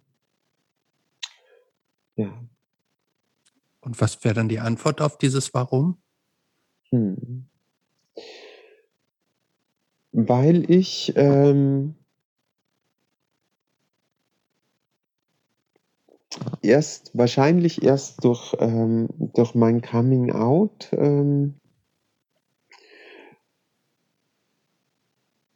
oder erst nach meinem Coming Out für mich selber ähm, gemerkt und, und akzeptieren musste, ähm, dass äh, in mir sowie in allen von uns viel mehr Gesellschaft steckt, als uns lieb ist, als wir für gewöhnlich zugeben können oder wollen. Ähm, ich glaube, so ist es in Teilen einfacher Trugschluss zu glauben, dass wir freie Individuen sind ähm, und Freigeister, dass wir alle mehr oder weniger äh, meistens ganz, ganz viel unbewusst von dieser Gesellschaft von kleinst auf geprägt wurden, geformt wurden und dass wir alle irgendwo in dieser Gesellschaft mehr oder weniger stark gefangen sind ähm, und ähm, uns in der Regel über das Ausmaß, wie uns Gesellschaften prägen, wie uns Familien, wie uns ähm, das soziale Umfeld, die Sozialisation in unserer Jugend prägt, uns in der Masse eigentlich gar nicht bewusst sind. Jetzt hast du noch die letzten Worte dieses Podcasts. Was ist deine Message? Meine Message ist, ähm, ich würde sagen, für immer Punk. Ähm, und ähm, ich glaube, das ist so ähm, wie ähm, das Thema der Geschlechtlichkeit. Ähm, Punk ist für mich so ähm, gewisse Form von Lebenseinstellung. Und ähm, ich glaube, dass sich äh, kein Mensch ähm, irgendwie anmaßen kann, darüber zu entscheiden, ob jemand anders Punk genug ist oder echter Punk, sowie kein anderer Mensch ähm, darüber entscheiden kann, welches Geschlecht ich habe. Ähm, ich weiß das für mich selber. Ähm, und ähm, ich glaube so, ähm, das Wichtigste ist, so ähm, bei sich zu bleiben, seinen Überzeugungen ähm, treu zu bleiben und ähm, sich mit ähm, bestimmten Gegebenheiten einfach nicht zufrieden zu geben, dagegen zu rebellieren ähm, und ähm, auf die lange Sicht heißt es heute nicht nur irgendwo äh, besoffen in die Ecke kotzen ähm, und äh, irgendwas äh, zu randalieren, sondern ähm, irgendwie Formen zu finden, ähm, sich an diesen Gegebenheiten abzuarbeiten und die Welt zu einem ähm, besseren Ort für uns alle zu machen. Vielen Dank fürs Gespräch, Tessa. Vielen Dank. Gerne.